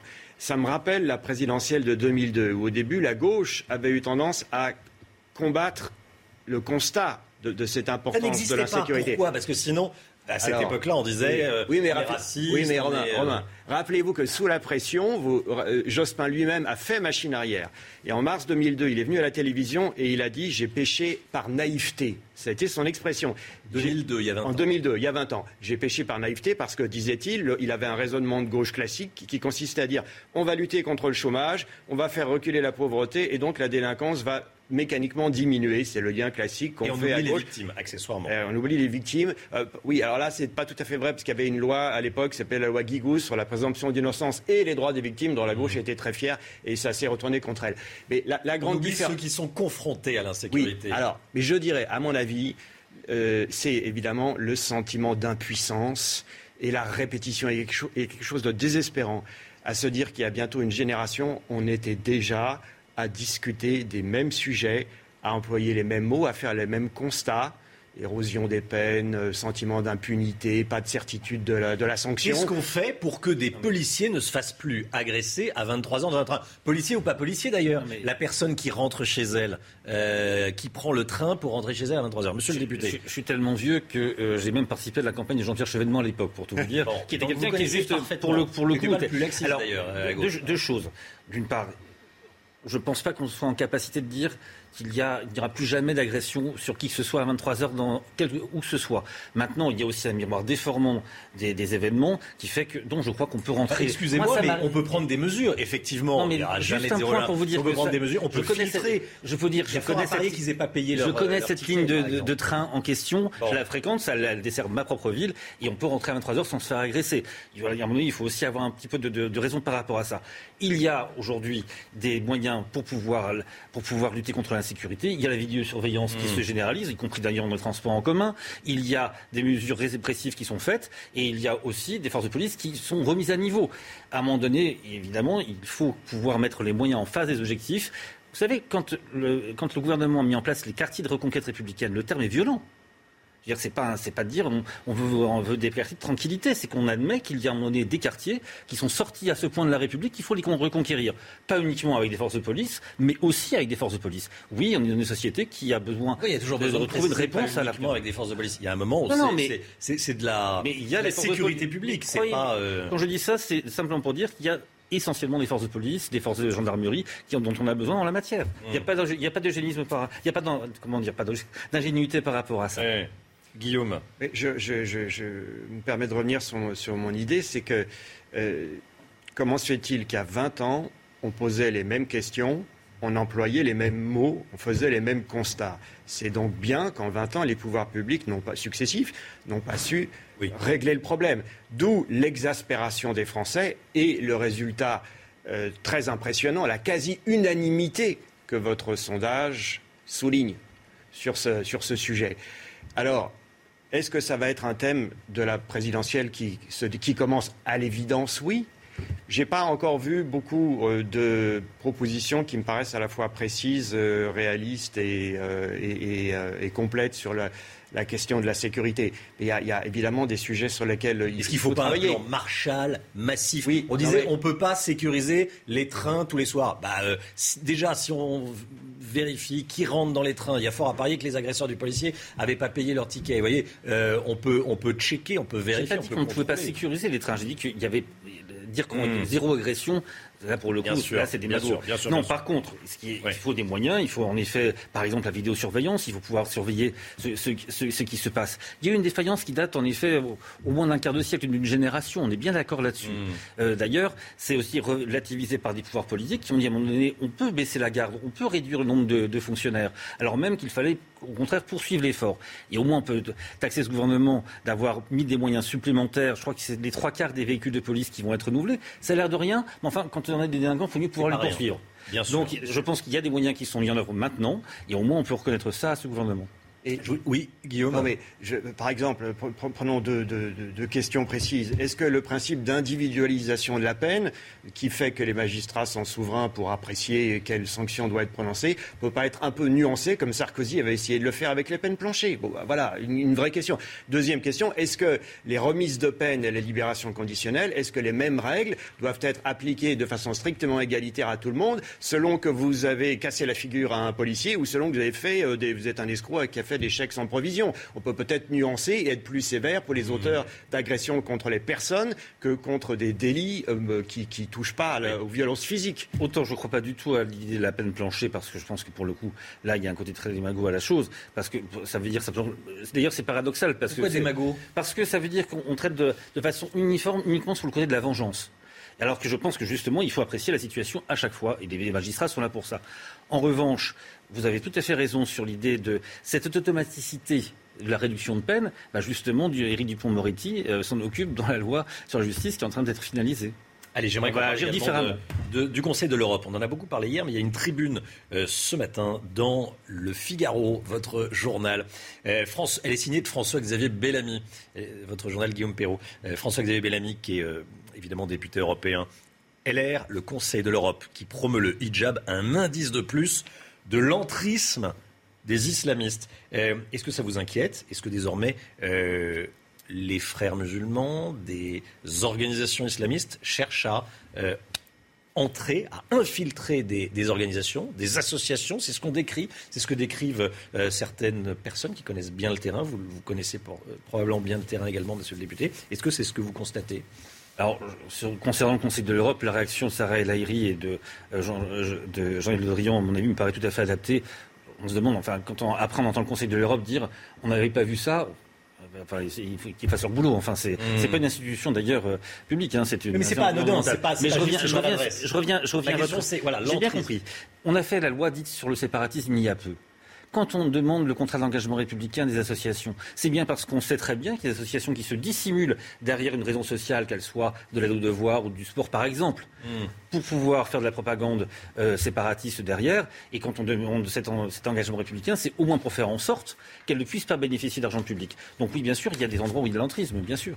Guillaume Les institutions européennes au sens large, donc le Conseil de l'Europe aussi, même si ce n'est pas, c'est pas une institution de l'Union européenne au sens strict, mais c'est une institution internationale plus large. Il y a la Turquie d'Erdogan, par exemple, qui siège au Conseil de l'Europe. Il y a beaucoup plus de membres que l'Union européenne euh, actuellement. Et la Cour européenne des droits de l'homme, c'est une institution du Conseil de l'Europe. C'est une des branches, ne l'oublions pas, du, du Conseil de l'Europe. C'est celle que tout le monde connaît et qui siège à Strasbourg. Mais les institutions européennes ainsi définies au sens large sont très perméables aux lobbies en général, à tous les lobbies. Ça peut être des lobbies économiques, ça peut être des lobbies d'ordre idéologique. C'est parti- particulièrement inquiétant dans le cas des islamistes parce que finalement, comme l'Europe a du mal à se définir comme puissance, elle veut avant tout mettre en avant des valeurs et montrer qu'elle est vertueuse. Donc les libertés individuelles, c'est le sujet qui mobilise les représentants qui siègent au Conseil de l'Europe. Donc ça les rend particulièrement vulnérables à- aux manipulations, comme celle que représente évidemment cette campagne, où on fait la promotion d'un symbole qui en fait est un- perçu comme les, par beaucoup des millions de femmes dans le monde musulman comme un symbole d'oppression. Merci à tous les deux. Merci Guillaume Perrault, rédacteur en chef du Figaro Vox. Et merci à vous, monsieur le député. Merci beaucoup d'être venu parce que vous avez travaillé jusqu'à quelle heure? 3h15. 3h15. C'est ça la démocratie. hein. C'est ça, Euh, absolument. euh, on tape souvent sur les politiques, euh, ça bosse. hein. Euh, ça euh, certains bossent moins que d'autres, mais enfin en tout cas là vous avez travaillé jusqu'à 3h du matin. Voilà, merci beaucoup d'être venu euh, ce matin. Vous avez peu dormi. Allez, l'écho tout de suite, c'est l'envolée prévue du prix des billets d'avion dont va nous parler Eric de Ritmaten.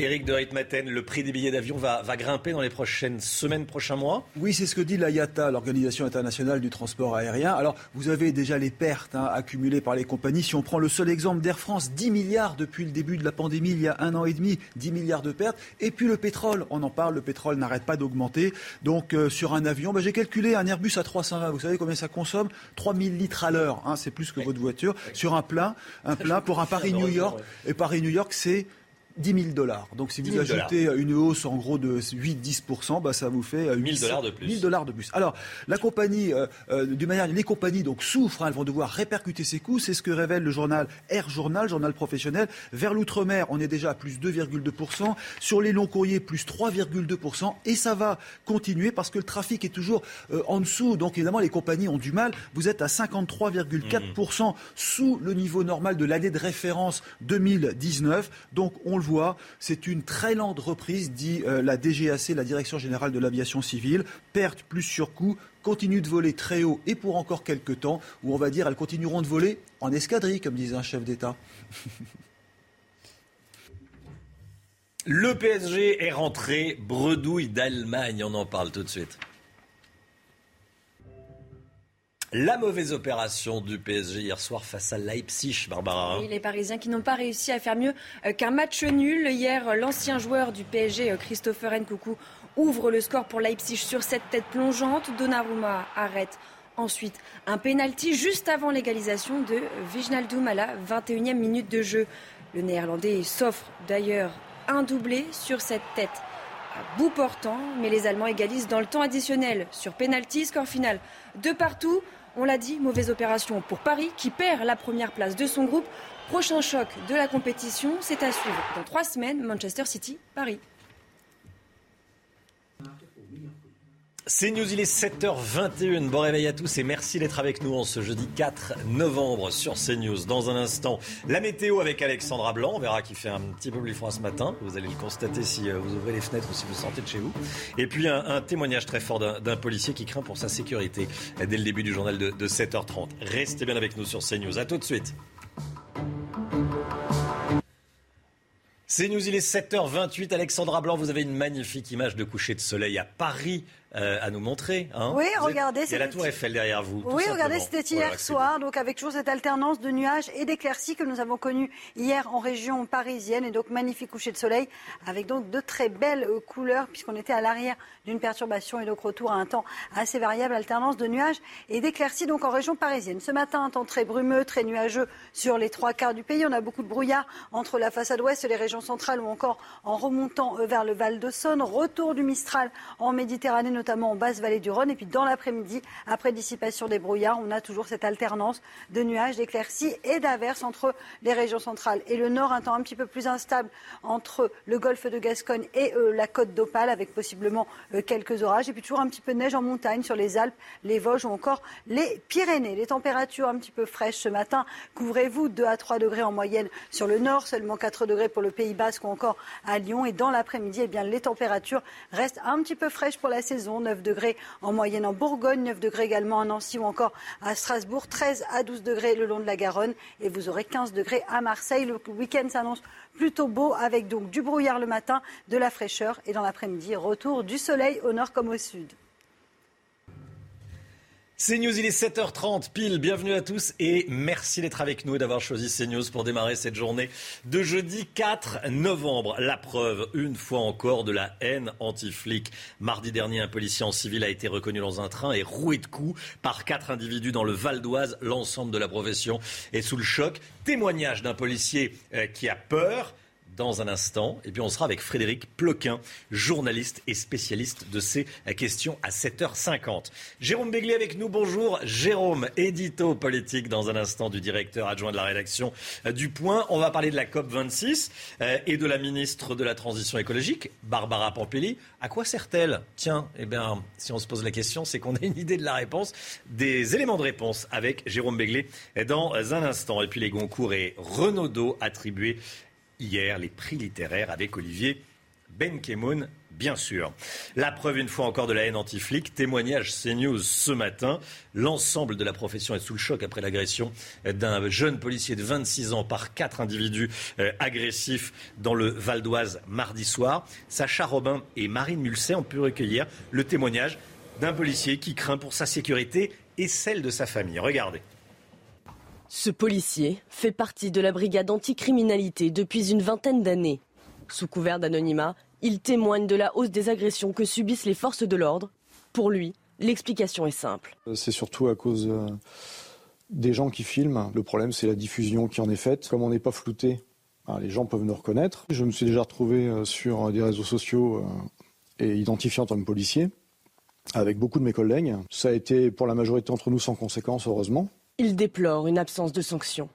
Dans la majorité des cas, il n'y a pas de suite et quand il y en a, c'est assez léger. Enfin, euh, faut, faut, être réaliste. La justice euh, ne va pas mettre ces gens-là en prison et euh, rien n'est appliqué la plupart du temps, à part peut-être des rappels à la loi, mais bon. Euh... Mais c'est surtout pour sa famille qu'il est inquiet. Quand vous êtes avec votre fille, c'est différent. On sent cette espèce de, enfin, je ressens de la peur de me dire mais qu'est-ce qui pourrait lui faire s'ils comprennent que je suis policier et que ces gens-là ont déjà une haine anti-flic. Face à ce constat, il a fait son choix. Je vais déménager parce que je ne tiens pas à ce que mon image soit affichée sur des réseaux sociaux et que des gens de mon quartier euh, puissent me reconnaître et qu'ensuite euh, ça puisse se retourner euh, contre ma fille, ma, ma compagne. S'il a décidé de déménager, pas question pour lui de renoncer à son métier. On vous parle beaucoup du groupe de rap les Dalton à Lyon, ces jeunes déguisés en jaune et noir euh, qui pratiquent des rodéos en plein centre-ville. Regardez les images, on vous les a montrées euh, plusieurs fois, évidemment, dans, la matinale. C'est scandaleux. Ils sont à moto, ils roulent à vive allure au milieu euh, des habitants, les roues arrière, comportement agressif. L'un d'entre eux a été arrêté en fin de semaine dernière. Eh bien, nos confrères du Progrès rapportent qu'il a été condamné à huit mois de prison avec sursis. Donc, il est ressorti libre. Deux des motos ont été saisies. On va les revoir, les images, hein. va, évidemment. Euh, deux des motos ont été euh, saisies. Ça n'impressionne pas ces jeunes euh, qui promettent qu'une autre moto va prochainement arriver. En clair, on en saisit une. Il y en a une ou deux autres qui arrivent. On en parle ce matin dans la matinale Bien sûr, on en parlera avec Frédéric Ploquin dans un instant. Euh, soyez là ce soir face à l'info exceptionnelle avec Christine Kelly qui reçoit ce soir Éric Zemmour. Émission à suivre en direct à partir de 19h comme tous les soirs. En, revanche, ce qui euh, est inhabituel, c'est que ça durera plus longtemps jusqu'à 20h30.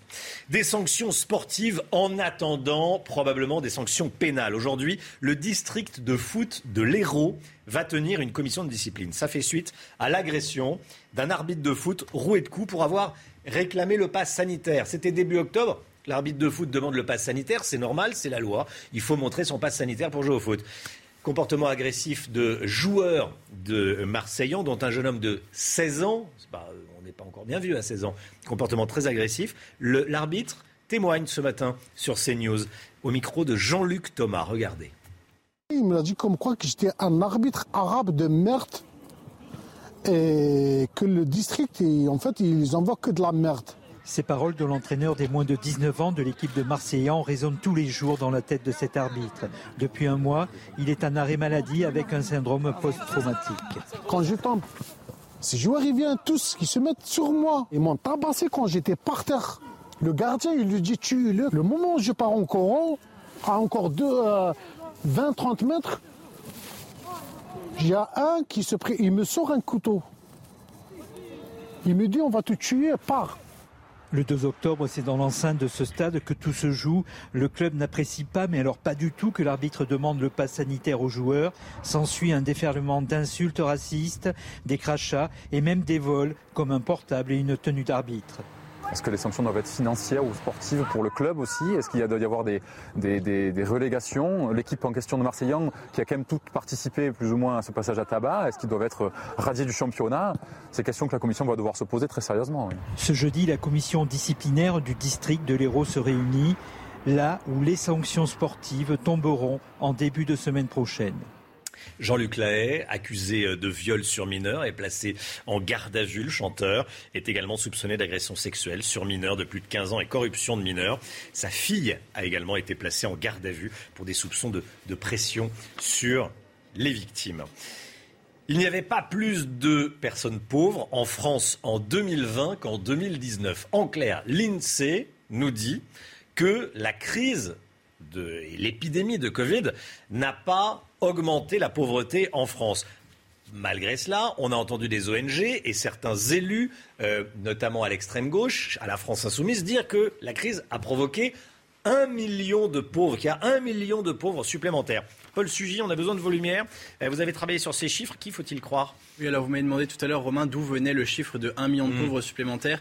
Nos confrères de l'opinion sont plus précis hein, sur l'origine de ce euh, chiffre. Ils citent une seule source, hein, Florent Guéguen, qui est le directeur de la Fédération des acteurs de la solidarité. Et donc ce chiffre avait été repris depuis par tous les médias, notamment il avait été en une du monde. C'est ce qui lui avait donné son incroyable popularité, au point d'être même discuté encore dans l'hémicycle, euh, pas plus tard qu'avant-hier soir. Donc ce que dit l'INSEE, c'est que sur les estimations dont il dispose, c'est pas encore un chiffre définitif, il n'y aurait pas de changement sur le nombre de pauvres, c'est-à-dire de personnes qui sont situées en dessous du seuil de pauvreté, euh, du seuil de 60% du revenu médian euh, des Français. Donc la population, la proportion de pauvres est stable par rapport à 2019, c'est-à-dire à peu près 9,3 millions de pauvres en France, un petit peu moins de 15% de la population. L'INSEE dit également que euh, en 2020, la répartition des, des revenus n'a pas beaucoup bougé, c'est-à-dire Mmh. que quand on fait le ratio des 20% les plus pauvres par rapport aux 20% les plus riches, eh bien, on trouve à peu près les mêmes inégalités qu'en France en 2019. Cela essentiellement grâce aux mesures de stabilisation qui ont été mises en place par le gouvernement, hein, le soutien massif à euh, l'emploi partiel, euh, évidemment les allocations spécifiques qui ont été versées aux, aux foyers les plus modestes. Et en revanche, l'INSEE reste très prudent parce que euh, son directeur dit bien qu'il y aurait eu une intensification de la pauvreté chez un certain nombre de foyers, notamment, on l'a vu avec l'explosion du recours à l'aide alimentaire. Donc il n'y a peut-être pas plus de pauvres, mais il y a des pauvres qui sont encore plus pauvres qu'avant. Paul Sugy, merci Paul. L'édito politique, la COP26 bat son plein et le débat sur le nucléaire rebondit. Pourtant, Barbara Pompili, la ministre de la Transition écologique, euh, peine à se faire entendre. C'est le moins qu'on puisse dire, Jérôme. hein. Le ministère de la Transition écologique serait-il maudit Depuis l'accession au pouvoir d'Emmanuel Macron, pas moins de quatre locataires s'y sont succédés. Nicolas Hulot, la figure tutélaire de l'écologie pendant 15 mois en 2017-2018, puis François de Rugy pendant un peu moins d'un an, puis Elisabeth Borne une autre petite année, et maintenant Barbara Pompili depuis également 15 mois. Les deux premiers ont démissionné, et les deux suivantes n'ont pas laissé un souvenir impérissable, c'est le moins qu'on puisse dire. Il faut dire que euh, la tâche qui leur est fixée ressemble à la quadrature du cercle. L'expérience Hulot enterrée, il faut désormais faire croire que le gouvernement entame un vrai virage écologique, mais euh, ne pas trop toucher à la structuration même de notre économie et encore moins de notre société. Bref, il faut satisfaire les associations et les lobbies écolos, mais ne surtout pas réveiller les gilets jaunes et les ronds-points. Une politique donc en nombre chinoise qui exige de rendre très visibles les rites comme les COP, euh, les sommets euh, de la Terre, les plans climat, les investissements dans les énergies renouvelables, les aides fiscales en tout genre, euh, pour cacher que l'exécutif manque de foi sur ce sujet et ne lancera pas de Big Bang énergétique et encore moins euh, ne se lancera dans la voie, euh, je dirais, suicidaire de la décroissance. Pourquoi une telle ambivalence, Jérôme Béglé? Bah, Jusqu'ici, euh, la transition écologique et les, euh, et le- et les- les énergies vertes offrent de beaux discours, mais peu d'actes concrets. Depuis dix ans, on affirme qu'il faut truffer la France d'éoliennes, mais on va reconstruire de nouvelles centrales nucléaires. Tandis qu'avant de devenir euh, ministre, Barbara Pompili se disait favorable à la diminution en deçà de 50% de la part de la production d'électricité venant du nucléaire. La dame est également ouvertement hostile à certaines formes de chasse, alors qu'Emmanuel Macron a promis le statu quo. Bref, sur ces deux marqueurs forts, le nucléaire et la chasse, la voici donc en porte-à-faux, contrainte de louvoyer, de faire des déclarations contradictoires, et finalement, de se taire. Pas facile d'exister dans ces conditions. Et cela se sent dans l'ordre protocolaire du gouvernement, puisque Hulot et Rugy étaient les numéros 2 du gouvernement, tandis que Mme Pompili est rétrogradée à la troisième place, derrière Jean-Yves Le Drian. Un rang pourtant encore hors de proportion avec son poids politique à la table du Conseil des ministres. Qu'est-ce qu'elle peut faire pour tenter de retrouver du, du crédit et du poids politique? Pas grand-chose. Emmanuel Macron est encore traumatisé par les gilets jaunes et il ne prendra aucune mesure qui puisse renchérir le coût de la vie euh, des citoyens pollueurs. Il a découvert que la fameuse phrase Les gars qui roulent en diesel et fument des clopes, cher à Benjamin Griveaux, bah, ces gars-là, c'était des électeurs qui allaient voter et qu'il fallait arrêter de leur compliquer la vie. Alors le chef de l'État continuera de prononcer de beaux discours sur le réchauffement climatique, de charger euh, sa ministre de la transition écologique d'évangéliser les foules, mais à l'instant de décider, Rien. Ce sont les électeurs qui trancheront en 2022. Soit ils accordent un fort score à Yannick Jadot, et quel que soit le prochain euh, locataire de l'Élysée, celui-ci sera obligé de verdir son action, soit le candidat des Verts sera relégué en bas du peloton, et on continuera à faire comme avant, à faire croire que Merci beaucoup. Barbara Pompili, le ministère serait-il maudit, le ministère de la Transition écologique? Merci beaucoup, Jérôme Béglé. Justement, on va parler des voitures 100% électriques. Le- les ventes augmentent, les ventes augmentent, mais ça ne profite pas à la France. C'est dommage. On en parle avec Eric de Ritmaten. L'Europe voit décoller le marché des voitures 100% électriques. hein. On ne parle pas des hybrides rechargeables. Mais la France n'en profite pas. Ça inquiète la filière, Eric Oui, elle s'inquiète vraiment parce que euh, vous savez que la France a inventé l'automobile à essence, diesel, et puis ben voilà, l'électrique ça prend pas. Alors il faut regarder les chiffres de l'électrique Car Report, hein, qui est un, spécialiste allemand qui a fait des chiffres, qui a sorti donc ces statistiques. Une voiture sur cinq vendue en Europe est désormais électrique à 100%, et ça pr- représente 18,7%. Ça c'est le chiffre euh, officiel, donc pour toute l'Europe de l'Ouest, Euh, et c'est même une belle percée puisque en 9 mois, un million et demi euh, de voitures électriques ont été vendues. C'est deux fois plus qu'en 2019, donc sur la même période. Et le mouvement va s'accélérer parce que selon cette étude allemande, on aura en 2021 2 millions, 2 millions 100 000 voitures électriques sur les routes. Eric, euh, tout ça, ça ne fait pas les affaires des industriels français, forcément. et oui, c'est le grand problème. hein. C'est un petit peu l'histoire du pays donc, qui a inventé euh, l'automobile électrique, l'automobile à essence et qui risque de voir l'électrique euh, ne jamais naître. Alors c'est faux en fait parce que on travaille dur en France. Les industriels se donnent beaucoup de mal pour être dans le coup. Simplement, la mayonnaise semble ne pas prendre réellement. D'abord, il y a une double crise, disent la filière, les responsables de la filière automobile, la PFA. Un, crise économique, bien sûr, suite au Covid. hein. vous avez une chute des ventes considérable. En ce moment, par exemple, les ventes sont toujours en baisse de 30% hein, sur les, ventes de voitures. Ensuite, écologique, parce que euh, peut-être qu'effectivement, on a enterré trop vite la voiture thermique, essence et diesel. Et là, aujourd'hui, la souffrance est totale avec le manque de composants, des usines qui tournent au ralenti. Alors, l'offre est encore insuffisante, même si Renault annonce des nouveaux modèles pour bientôt. Les bonus électriques ont été prolongés, on le sait, mais euh, pour l'instant, eh la mayonnaise ne prend pas. Le Royaume-Uni, d'ailleurs, a dépassé la France en termes de vente de voitures électriques. Et vous savez pourquoi? Parce qu'il y a eu cette pénurie d'essence à la pompe. Et donc, les Anglais se sont dit, l'électrique va nous sauver. Ensuite, Renault souffre plus que d'autres. Elle a même été rétrogradée, cette marque. Quand vous regardez les ventes, Tesla est numéro 1 en Europe sur 9 mois. Ensuite, c'est Volkswagen. Renault arrive numéro 3 avec la Zoé. Qu'est-ce qu'il faut retenir de tout cela? La moralité, eh bien, c'est que la France, peut-être, n'a pas investi suffisamment. Je vous donne un chiffre. Re- Là où Renault met 10 milliards pour la voiture électrique, Volkswagen en met 30 milliards. Moralité de tout cela, Louis Renault, Armand Peugeot, André Citroën, vous les connaissez de nom en tout cas, vous qui attendez la voiture du futur, eh bien dans vos tombeaux, vous devez ronger vos freins. 8 heures moins le quart. Merci beaucoup, Eric de Reitmaten. Le Goncourt et le Renaudot, justement, des bons mots, tiens, avec d'autres hommes de lettres que Éric de Reitmaten. Voilà, d'autres hommes de lettres. C'est tout de suite. Olivier Benkemoun, bonjour Olivier. bonjour. Euh, c'est une tradition, le lauréat euh, du prix Goncourt a été euh, désigné hier dans un restaurant parisien chez Drouan. C'est chez, chez Drouan, bien sûr. Et il y a une autre tradition, c'est que à- vers, vers 13h30, vous allez le voir, oh, le lauréat apparaît euh, au premier étage du restaurant avec son livre pour saluer la presse. Il a 31 ans, il s'appelle Mohamed Mougarsar. Il est le plus jeune auteur récompensé par un concours depuis 1976. En général, la moyenne, c'est supérieur à 41 et- ans et demi. Mais lui, c'est, c'est, euh, j'ai pas d'autre mot que de dire que c'est un surdoué. Voilà, depuis 10 ans, il écrit. Premier roman à, à- à, 21 ans. son livre fait 500 pages. C'est un, roman sur un livre. Non, c'est un roman absolument exceptionnel. C'est plusieurs livres. C'est d'abord un, roman d'aventure à la recherche d'un écrivain disparu. C'est aussi une chronique historique euh, qui parle de tous les apocalypses du siècle Première Guerre mondiale, Deuxième Guerre mondiale, la colonisation. Et puis c'est aussi un livre sur la littérature, sur l'amour de, la littérature. Alors symboliquement, ça fait un siècle euh, qu'un auteur noir dans l'histoire a remporté un concours. Donc euh, hier, c'était ça aussi la symbolique. Mais la première chose qu'il a dit, Mohamed Bougarsar, c'est j'espère qu'on me récompense pas parce que je suis un, auteur africain. Écoutez. Je ne voudrais pas du tout qu'on pense que cette récompense hmm, relève de quelque chose d'exceptionnel. Ce n'est pas une faveur qu'on fait à un écrivain euh, africain. Euh, ce n'est pas parce qu'il est africain qu'il l'a eu. J'espère, j'espère vraiment que c'est parce que d'abord, il y a un livre euh, qui est à la base de tout cela. Ah. Voilà, c'était il y a un siècle. René Maran avait reçu, c'était un auteur africain, avait reçu le Goncourt. Euh, alors c'était pas peut-être pas jour pour jour, mais enfin voilà, symboliquement ça fait un siècle. Et il est édité, je terminerai euh, pour le Goncourt euh, par une toute petite maison d'édition qui s'appelle Philippe Ray, qui a déjà reçu une commande et qui va faire un tirage de 300 000 exemplaires, parce qu'évidemment le Goncourt c'est c'est le c'est le cadeau que tout le monde va s'offrir, c'est c'est le livre qu'on va avoir sous, le sapin.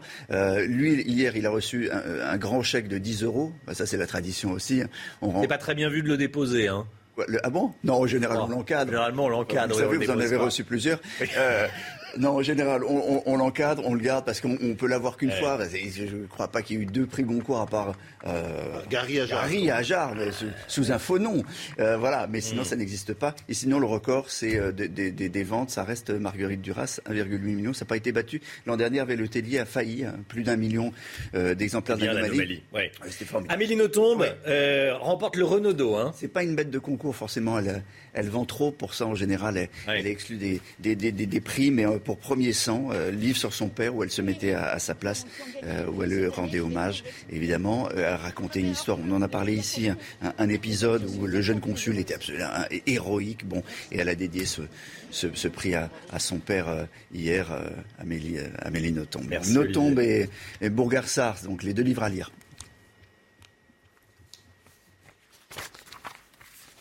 Je suis folle de joie, folle de joie et là vraiment j'ai envie de dire, euh, euh, j'ai envie de dire à mon père, papa, on a le prix. Ça y est, c'est formidable. Et je suis sûre qu'il est très heureux là où il est. Voilà, elle est heureuse. Et elle a bu du champagne. Et elle a bu du champagne. Merci Olivier. 7h48, restez bien avec nous dans un, instant. On sera avec Frédéric Ploquin, spécialiste des questions de police. Comment euh, peut-on faire pour que les policiers soient mieux protégés quand ils sont hors service? Pas dans toute leur vie personnelle, mais ne serait-ce que quand ils rentrent du commissariat le soir. Euh, vous savez qu'il y a un policier qui s'est fait agresser euh, à 23h dans un train en banlieue parisienne mardi soir. On sera avec Frédéric Ploquin, spécialiste de ces questions, dans un instant. A tout de suite. C'est News 7h55. Merci d'être avec nous. On est en direct avec vous, Frédéric Ploquin. Bonjour, Frédéric Ploquin, spécialiste des questions euh, de police. Vous êtes l'auteur du livre La peur a changé de camp. Je voulais qu'on revienne avec vous sur euh, cette information. Ce policier en civil reconnu dans un train est roué de coups par quatre individus. C'était mardi soir dans le Val d'Oise. Des délinquants qui osent s'en prendre à, des policiers. Rappelez-nous, quelles sont les conditions pour qu'un policier puisse prendre son arme, son arme pour rentrer chez lui? Ce qui était le cas de ce jeune policier de 26 ans. Il avait son arme sur lui, il ne l'a pas utilisée. C'était son choix. Déjà une première remarque, effectivement, le fait qu'il ne l'ait pas utilisé euh, témoigne quand même là pour le coup d'un sang-froid absolument assez extraordinaire parce que à partir du moment où on est appris à partie comme ça dans, les, euh, dans un train, euh, parce que on est policier certes, mais aussi bon voilà, on est dans un train avec du monde autour, etc. on a plusieurs solutions, mais c'est vrai que sortir son arme de service à ce moment-là, peut comporter, et ça il y a réfléchi probablement très très vite, peut comporter des risques absolument inouïs, parce qu'on peut effectivement blesser, tuer, euh, outre les agresseurs, euh, un passager, et ça peut très mal se finir. Donc il a, entre guillemets, choisi en un quart de seconde en un quart de seconde de ne pas l'utiliser. On a sur lui, ça remonte en fait, tout a changé concernant ce, concernant ces règles, tout a changé avec euh, l'affaire de Magnanville. Je rappelle, Magnanville, c'était il y a cinq ans. Euh, des terroristes euh, ont suivi, on va dire, un couple de policiers jusqu'à chez eux et sont allés jusqu'à leur domicile pour les assassiner, pour les exécuter. À partir de là, la règle a changé. et on a, on a considéré que les policiers qui le souhaitaient, parce qu'il y a ceux qui ne le souhaitent pas forcément, pouvaient ramener leur arme de service à la maison. Euh, ça leur permettait éventuellement non seulement de se protéger, mais d'intervenir sur des scènes, sur des tueries, etc. Donc c'est ce qui s'est passé dans ce cas. Mais il y, a, autre chose à dire, je pense, là-dessus, si vous voulez, c'est que, bon, on ne sait pas encore exactement à qui on a affaire. les, les, individus en question, les quatre individus ont été interpellés. Euh, apparemment, ils sont assez jeunes, euh, d'origine africaine. Ils ont, ils ont le profil un peu euh, grandi dans, dans, un quartier, dans une cité. ils ont été biberonnés, on va dire, à la, à la haine anti, anti-flic. sauf que là, et c'est là où ça choque énormément la profession policière, c'est pas autant, si vous voulez, les, les guet-apens euh, bon, ils y vont, euh, ils vont dans les quartiers, ils, sont équipés, ils ont leur protection, euh, ils prennent des coups, ça peut mal se finir, il peut même y avoir des morts dans ces conditions. Mais là, on est dans un autre cas de figure, et le policier est dans un cadre strictement privé, il rentre à la maison, et ça nous rappelle que c'est assez difficile, c'est ce, que disent les, fonctionnaires de police, ça peut refaire renaître cette inquiétude qui avait grandi après Magnanville, qui en gros voilà, euh, comment est-ce que je fais dans la vie privée Où est-ce que, où est-ce que je m'installe C'est la question que les policiers se posent. Hein. On, diffuse le témoignage. C'est comment je fais pour assurer ma sécurité euh, quand je rentre chez moi, mais aussi euh, quand je suis chez moi, quand je me promène, enfin, dans la vie de tous les jours. Avec là, c'était un policier avec sa compagne ou avec ou avec sa, sa, fille. Ce sont des questions que les policiers se posent tout le temps. Vous savez ce qu'on va faire, Frédéric Ploquin? Il est 7h58. tout le monde attend la météo, donc on va on va retrouver Alexandra Blanc pour la météo. Et puis on va, on va vous, garder. Je vais vous retrouver dans, le journal de 8 heures dans, un instant. J'ai beaucoup de questions à vous poser. Vous êtes d'accord? Il n'y a pas de problème. Eh bien, tout de suite. À tout de suite. 7h58, le temps, Alexandra Blanc. Une météo encore assez changeante en cette journée de jeudi avec au programme une alternance de nuages, d'éclaircies et d'averses. Il y aura même quelques petits giboulées en cours d'après-midi sur les régions du nord. Alors ce matin, beaucoup de nuages, beaucoup de brouillard, hein, notamment entre la façade atlantique et le Val de Saône avec un temps bien brumeux, bien nuageux. On retrouve en revanche un temps sec et ensoleillé autour du golfe du Lion avec néanmoins le retour du Mistral et de la Tramontane. Et si vous êtes sur le Cap Corse, eh bien, ça va souffler bien fort ce matin avec localement jusqu'à 100 km de vent. Dans l'après-midi, après dissipation des brouillards, on retrouve toujours cette alternance de nuages, d'éclaircies et d'averses, principalement entre les régions centrales et euh, le nord. Toujours du vent entre la côte d'Opale et la pointe du Cotentin, avec même un risque d'averses localement orageuses, principalement sur le nord ou encore en allant vers le Pays Basque. On aura toujours de la neige en montagne. C'est plutôt de bon augure à quelques semaines de l'ouverture des stations de ski. Les températures ce matin, petit conseil, couvrez-vous notamment euh, sur le nord du pays avec 2 petits degrés en moyenne à Reims. Température également un petit peu fraîche au Puy-en-Velay avec seulement 2 degrés ce matin. Et puis dans l'après-midi, les températures restent à peu près conformes au normal de saison, même un petit peu en dessous, hein, notamment sur le nord-est avec seulement 9 degrés à Strasbourg, encore euh, pour Besançon. Vous aurez 12 à 13 degrés le long de la Garonne et tout de même 19 degrés à Ajaccio pour la suite du programme. Conditions météo relativement calmes. Votre week-end s'annonce beau avec néanmoins du brouillard le matin, du soleil l'après-midi, toujours du vent en Méditerranée et des températures toujours un petit peu fraîches, notamment sur le nord. Bienvenue à tous, merci d'être avec nous. On est le jeudi 4 novembre. Ce sondage CSA pour CNews qu'on vous révèle ce matin pour 93% des Français. C'est énorme. Pas 50%, pas 60%, pas 70%, pas 80%, pas 90%, 93% des Français. La sécurité est une préoccupation importante. On est allé s'en rendre compte sur le terrain. Reportage dès le début du, du journal. Et puis on est avec vous, Julie Gaillot. Bonjour Julie. Bonjour. Directrice du pôle Society chez CSA. À tout de suite. Le groupe de rap Les Dalton à Lyon un membre condamné à huit mois de prison avec sursis hier à Lyon. C'est ce que rapporte le Progrès. Vous savez, euh, c'est ce groupe euh, de rappeurs qui utilisent des motos, qui roulent, euh, qui font des rodéos en plein centre-ville. Deux de leurs motos ont été saisies. Ils n'hésitent pas à narguer la police sur les réseaux sociaux. Huit mois avec sursis, est-ce que c'est suffisant? On en parle ce matin. Éric Zemmour, invité d'un Face à l'info exceptionnel ce soir, face à Christine Kelly, à partir de 19h, plus précisément euh, reçu par Christine Kelly. Quand Éric Zemmour doit-il annoncer sa candidature? Je vous poserai la question, Paul Sugy, dans un instant. À tout de suite, Paul.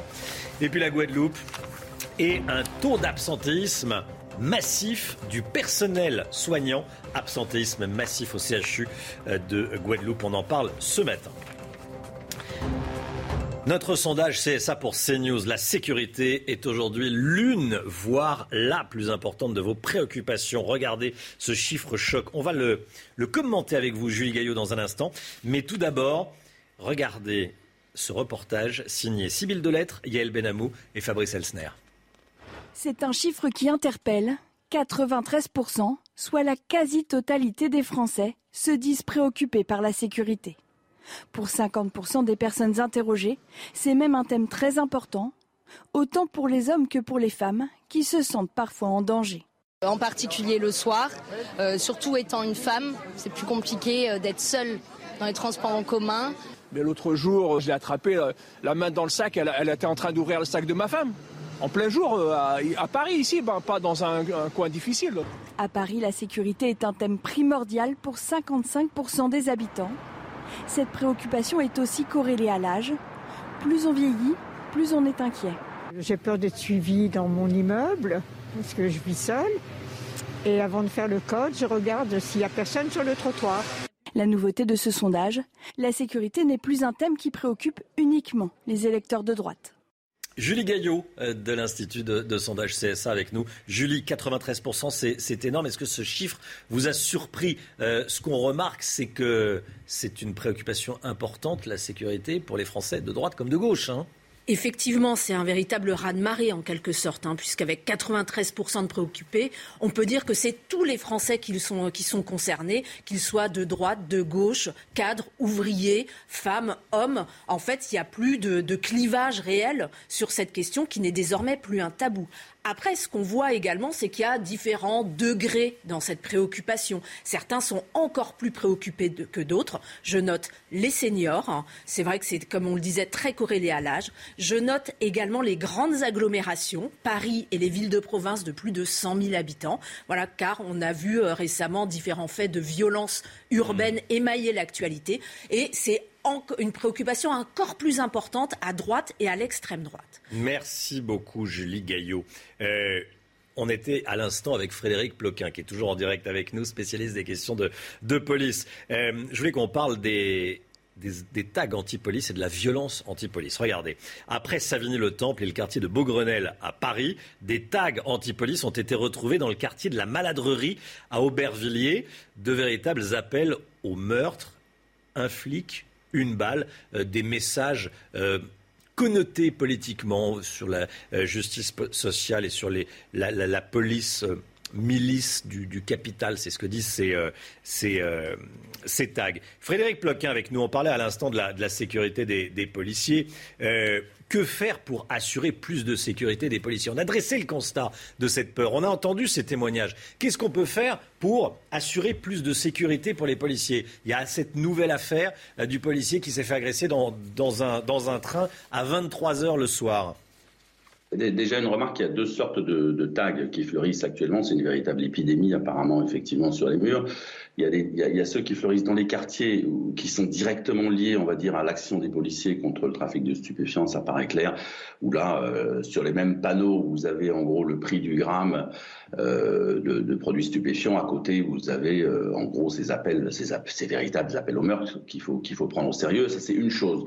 Et de l'autre côté, les derniers que vous avez signalés sont plutôt l'apanage, on va dire, me font plutôt penser à l'extrême gauche classique, traditionnelle, qui a notamment la mouvance, anarchiste, on va dire, qui euh, traditionnellement, depuis au, moins une dizaine d'années, multiplie ce type de slogan. Euh, en gros, un bon flic est un flic mort. Donc vous avez deux choses, deux, deux, deux, deux types d'ennemis face à la, la, police, a face à elle, deux types d'ennemis qui en veulent à son intégrité physique. Et euh, voilà, le, pire qui pourrait arriver, effectivement, c'est que ces ennemis entre guillemets se coalisent, mais ça, ça n'arrivera pas parce que ce sont deux mondes radicalement différents. Merci. À partir de là, je voulais vous entendre également brièvement, s'il vous plaît, sur cette information qu'on vous donne ce matin sur CNews. Des rodéos urbains en plein Lyon. On les appelle les Dalton. C'est un groupe de rap à Lyon. Ils utilisent des, motos, font des roues arrière, euh, au mépris de la sécurité routière. Ça crée un sentiment d'insécurité. Ça crée de l'insécurité, euh, pas qu'un sentiment. Euh, l'un d'entre eux a été arrêté, condamné à seulement 8 mois de prison avec sursis les motos saisies, eux-mêmes le disent, on peut nous saisir nos, motos, on en récupérera d'autres. Un commentaire rapide, s'il vous plaît. Est-ce que là, il n'y a pas l'exemple précis de, l'impunité? On, va, on va dire, de leur point de vue, c'est une démonstration artistique et une opération publicitaire. C'est-à-dire qu'en gros, c'est un groupe de rap qui veut se faire connaître. Là, ils ont réussi leur coup, ils sont connus sur le plan national. Ça, c'est une chose. De l'autre côté, je, n'ai pas les motivations du jugement. Ce qu'il faudrait voir, c'est si la mise en danger d'autrui a été prise en compte. Parce qu'effectivement, là, quand vous regardez ces images, bon, c'est du, en gros, c'est le rodéo qui se passe tous les jours au pied de la cité qui, tout d'un coup, débarque au centre-ville. C'est pour ça que ça nous, voilà, ça nous choque, ça nous perturbe, ça nous dérange. Euh, apparemment, ils frôlent euh, des passants, ils frôlent des enfants. Donc il y a, y a, cette notion euh, de mise en danger d'autrui qui n'a peut-être pas été prise en compte par les magistrats au, moment de, de prononcer la peine. Ça, je ne le sais pas. Il faudrait aller regarder en détail. Merci beaucoup Frédéric Ploquin, auteur du livre La peur a changé de camp. Merci d'avoir été en direct avec nous ce matin dans la matinale. Euh, N'oubliez pas ce rendez-vous ce soir sur CNews. Éric Zemmour reçu par Christine Kelly à partir de, de 19h et jusqu'à euh, 20h30. L'une des questions qu'on se pose, tiens Paul Sugy, c'est quand va-t-il se déclarer? Oui, alors ça devrait plus tarder, hein, d'après les principaux euh, soutiens ou proches d'Éric Zemmour. Euh, certains même lui réclamaient de se déclarer avant la mi-novembre, en disant maintenant ça mmh. urge, il faut y aller franchement. Euh, en off aussi, on dit qu'on attendait certains ralliements de poids lourds des républicains qui visiblement tardent à officialiser leur soutien à Éric Zemmour. Donc est-ce que c'est aussi ça qui a fait retarder les choses? Ce qui est sûr, c'est que Éric Zemmour aime beaucoup ce jeu du chat et de la souris avec les journalistes. Il aime bien être lui aussi maître de son temps. Et une autre chose qui est certaine aussi, c'est que la date du 9 novembre qui circule dans les couloirs des rédactions aurait été démenti, notamment par Olivier Hubédac, un des très proches d'Éric Zemmour. Donc ça ne devrait plus tarder. Simplement, Éric Zemmour attend d'avoir peut-être des soutiens euh, plus lourds, plus officiels. On sait aussi qu'il peine à euh, récolter des promesses de parrainage. Merci Paul. Jean-Luc Lahaye, accusé de viol sur mineur, est placé en garde à vue. Le chanteur de variété est également soupçonné d'agression sexuelle sur mineur de plus de 15 ans et corruption de mineurs. Sa fille a également été placée en garde à vue pour des soupçons de pression euh, sur les victimes. Et puis le CHU de la Guadeloupe, confronté à un taux d'absentéisme massif de son personnel soignant dans certains services. Il avoisinerait les 30%, c'est une information de la soirée, depuis la mise en place de l'obligation vaccinale, le nombre, d'arrêts de travail avec suspicion euh, d'obtention d'arrêt de travail de complaisance, le nombre d'arrêts de travail a explosé. 8h10, restez bien avec nous. Dans un instant, Laurence Ferrari reçoit Gabriel Attal, le porte-parole du gouvernement. A tout de suite. C'est News, il est 8h16, bienvenue à tous. Laurence Ferrari, vous recevez ce matin Gabriel Attal, porte-parole du gouvernement. Bonjour Gabriel Attal. Bonjour Laurence Bienvenue Ferrari. dans la matinale de CNews. On va parler de l'insécurité parce que c'est une véritable préoccupation des Français. Mais d'abord, euh, le pouvoir d'achat et euh, la mesure annoncée en faveur des jeunes, le plan engagement jeune, 500 euros par mois pour 4 à 500 000 jeunes en situation précaire en échange d'une formation de 15 heures à 20 heures euh, par euh, semaine. C'est un répollinage de la garantie jeune. En tout cas, ça ne satisfait pas Laurent Berger de la CFDT. Il dit le compte n'y est pas. Qu'est-ce que vous lui répondez? C'est du pas?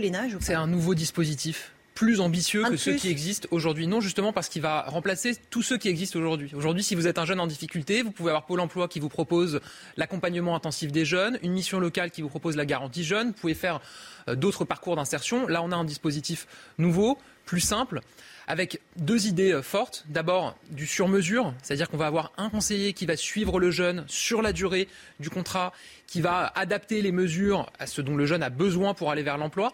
Et puis, euh, la deuxième chose, c'est que c'est vraiment tourné vers l'insertion dans l'emploi. C'est pas une allocation qui est versée comme un solde de tout déjà. Enfin, Tout ça Non, encore une fois, exactement ce qui existait déjà Vous aviez différents dispositifs qui avaient des durées différentes, qui avaient des modes d'accompagnement euh, différentes. Là, ce qu'on veut, c'est que les jeunes aient chaque semaine 15 à 20 heures de formation, d'insertion, de mise en situation euh, professionnelle. Et en contrepartie, on peut leur verser une aide financière jusqu'à 500 euros pour les aider à tenir financièrement C'est le temps max, de cette 500 insertion euros. dans Ça dans peut être l'emploi. 100 Oui. euros Oui, ça s'adapte évidemment aux besoins, aux besoins des jeunes. Mais ce qui est important, encore une fois, c'est on a aujourd'hui en France des centaines de milliers de jeunes qui sont sans emploi ni formation. Et on ne peut pas accepter cette situation alors même qu'en même temps, vous avez des centaines de milliers d'emplois qui sont vacants, qui ne trouvent pas preneur. Et donc ce qu'il faut, c'est faire le lien entre ces jeunes qui sont sans emploi, sans formation, ces emplois euh, qui cherchent preneur, et donc arriver à mettre ces jeunes dans des parcours d'insertion. Vous pensez qu'il y aura forcément adéquation entre les métiers qui recherchent des emplois, qui sont des métiers difficiles, qui sont des métiers durs, et les aspirations des jeunes En tout cas, je pense qu'on peut trouver des solutions pour les jeunes et on peut trouver des solutions pour les entreprises qui cherchent à recruter. Mais il faut faire du sur-mesure et il faut aller vers une logique de formation, une logique de droits et devoirs. Voilà, encore une fois, c'est pas une aide aide versée de manière inconditionnelle. Il y a en face des devoirs, le fait d'être suivi, le fait de suivre un parcours d'insertion pour ensuite trouver un emploi. C'est la meilleure réponse au problème de pouvoir d'achat, Laurence Ferrari, c'est quand même de travailler et d'avoir un salaire.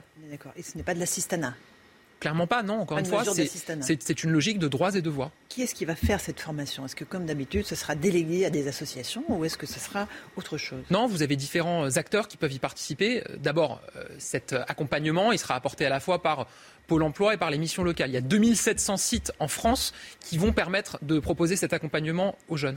Ensuite, vous allez avoir des formations qui pourront être réalisées par des associations, mais aussi d'autres qui pourront être réalisées par les entreprises elles-mêmes, avec des mises en situation professionnelle. Et on va accompagner financièrement pour ça les entreprises, pour qu'elles puissent accueillir des jeunes et euh, les ça former. Va percuter tout ce qui est fait sur l'apprentissage? Non, je ne crois pas parce qu'on ne parle pas de la même chose.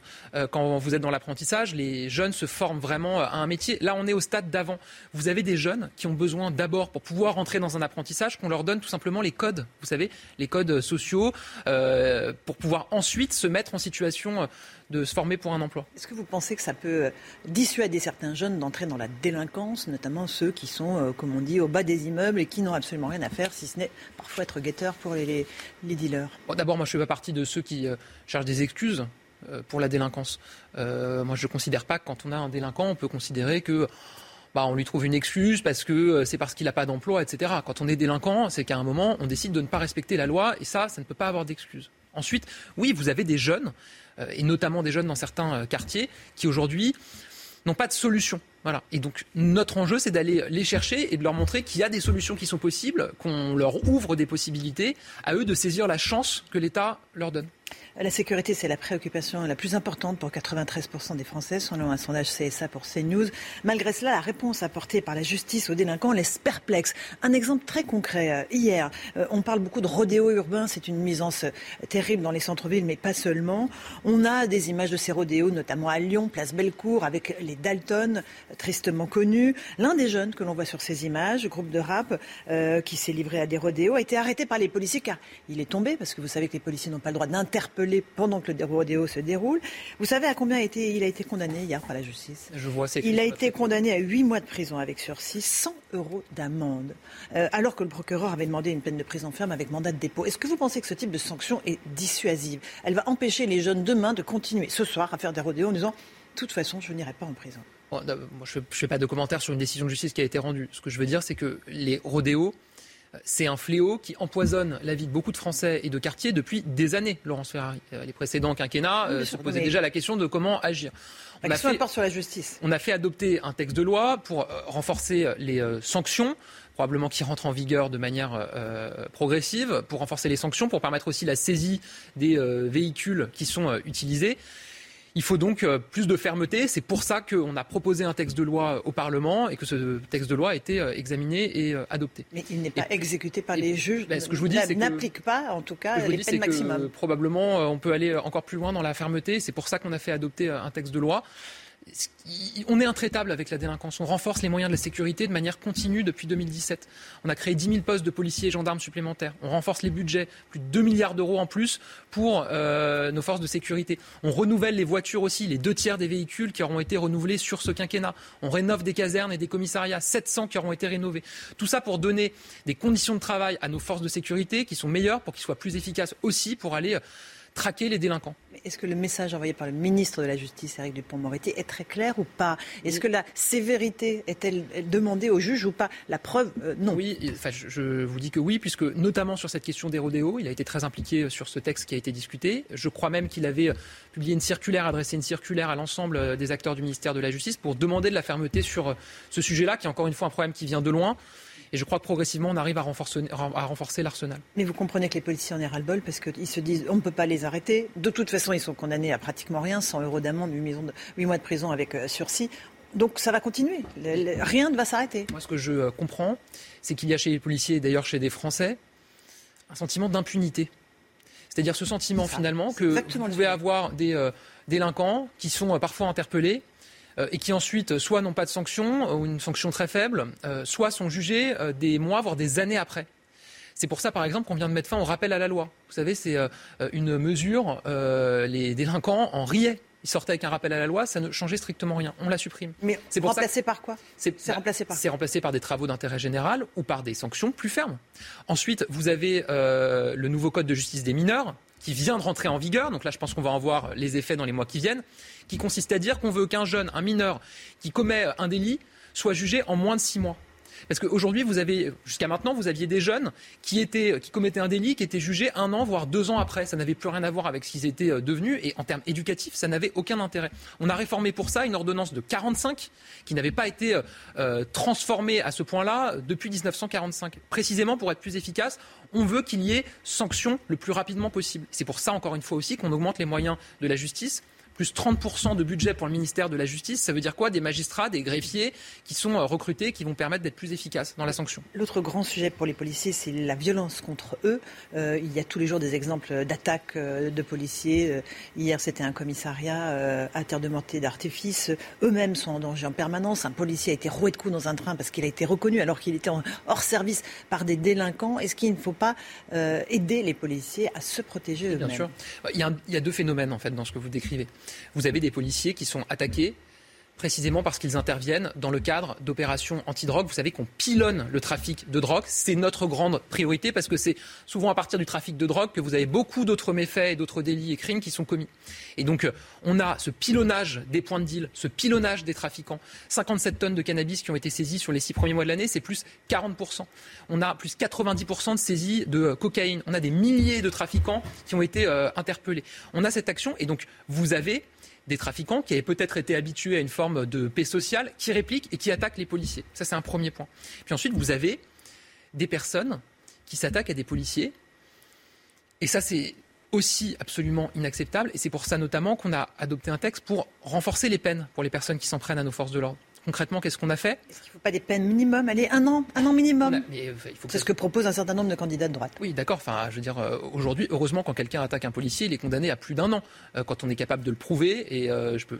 voilà, on a même renforcé. Hein, on a même, on a même renforcé les sanctions. Je crois que c'était 5 ans et 75 000 euros d'amende. C'est passé à 7 ans et 100 000 euros d'amende. Par ailleurs, on a supprimé les crédits de réduction de peine pour les personnes qui s'en prennent à des policiers. Donc il y a une sévérité, une fermeté. Je ne suis pas là en train de vous dire, parce qu'on l'a abordé sur différents autres sujets, qu'on a pris des mesures, alors tout va bien dans le meilleur des mondes. Évidemment non.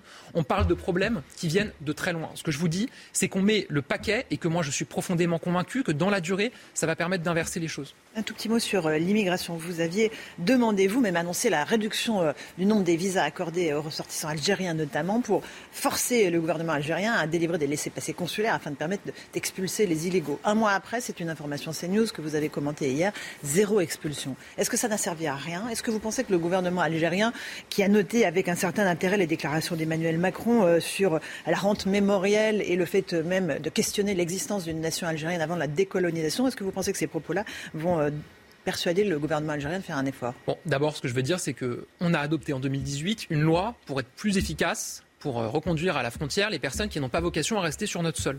Elle a d'ailleurs produit des effets, puisqu'entre 2018 et 2019, les éloignements forcés ont augmenté de 20%.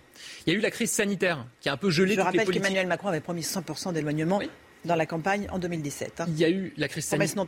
Il y a eu la crise sanitaire qui a gelé toutes les politiques migratoires, les sorties, mais aussi beaucoup d'entrées. Et ça a été le cas partout dans le monde.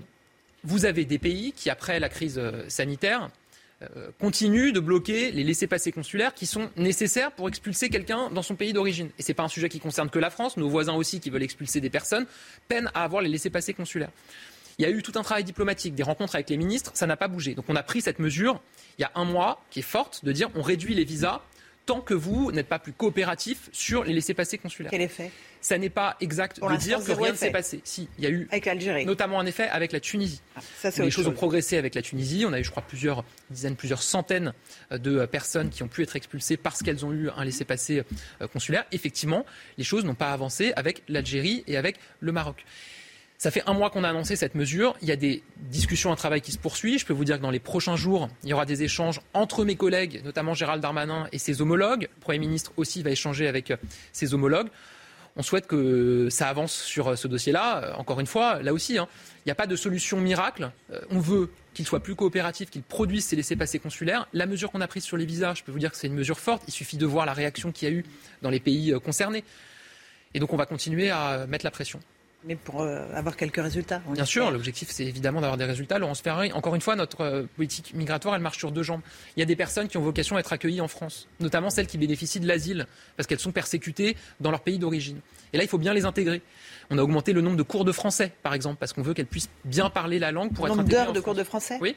On est à 600 heures, je crois, en Allemagne. Nous, on est à 200. Bah, on les a multipliés par deux euh, depuis 2018 avec la loi que vous avez, euh, euh, que j'ai évoquée tout à l'heure. Et puis les personnes qui n'ont pas vocation à rester en France, il faut là aussi faire respecter nos règles et donc elles doivent être expulsées. Mais dans le cas de la Nigérie, on ne peut pas les expulser. Donc, Parce que le pays d'origine ne produit pas au- les laissés-passer consulaires, ce qui est un problème qui concerne beaucoup de pays dans le monde. Mais encore une fois, on prend les mesures fortes pour agir. On a des premiers résultats avec la Tunisie. Je suis convaincu qu'on va en avoir avec les autres pays aussi. Il y a un certain nombre de candidats, des républicains, qui ont des propositions très fortes sur l'immigration, des moratoires, euh, et la sortie de la euh, Cour européenne des droits de l'homme en ce qui concerne Michel Barnier. Vous comprenez cette euh, surenchère de propositions à droite sur l'immigration? Moi, je vais vous dire, euh, nous, on est prêt à regarder toutes les propositions du moment qu'elles sont euh, efficaces et du moment qu'elles sont constructives.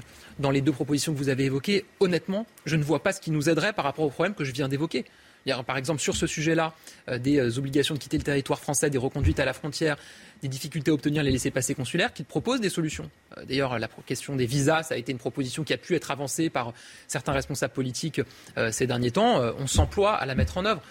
Je crois que la proposition de moratoire qui avait été faite par un des candidats, les autres candidats des Républicains avaient eux-mêmes dit que c'était illusoire de parler de moratoire. Voilà, encore une fois, nous, ce qu'on veut, c'est faire respecter nos règles. Il y a des personnes qui ont vocation à être accueillies en France et il faut qu'elles soient intégrées. Puis il y a des personnes qui n'ont pas vocation à rester en France et il faut qu'elles soient expulsées. Chez les Républicains, quel est le candidat ou la candidate qui vous fait le plus peur? Est-ce que c'est Michel Barnier aujourd'hui? Est-ce que si c'est lui le candidat DLR, ce serait un vrai danger pour Emmanuel Macron? Franchement, euh, je regarde pas du tout euh, qui nous fait peur, etc. Enfin, je suis pas là pour décerner des brevets de crédibilité de candidats. Ils vont avoir un débat. euh, euh, Plusieurs débats. oui, Quatre voilà, débats. quatre débats, un, Un sur. CNews. J'espère en tout cas que le candidat ou la candidate qui sera désigné fera des propositions constructives et essaiera d'incarner une alternative crédible. Parce qu'aujourd'hui, je ne la vois pas, encore une fois.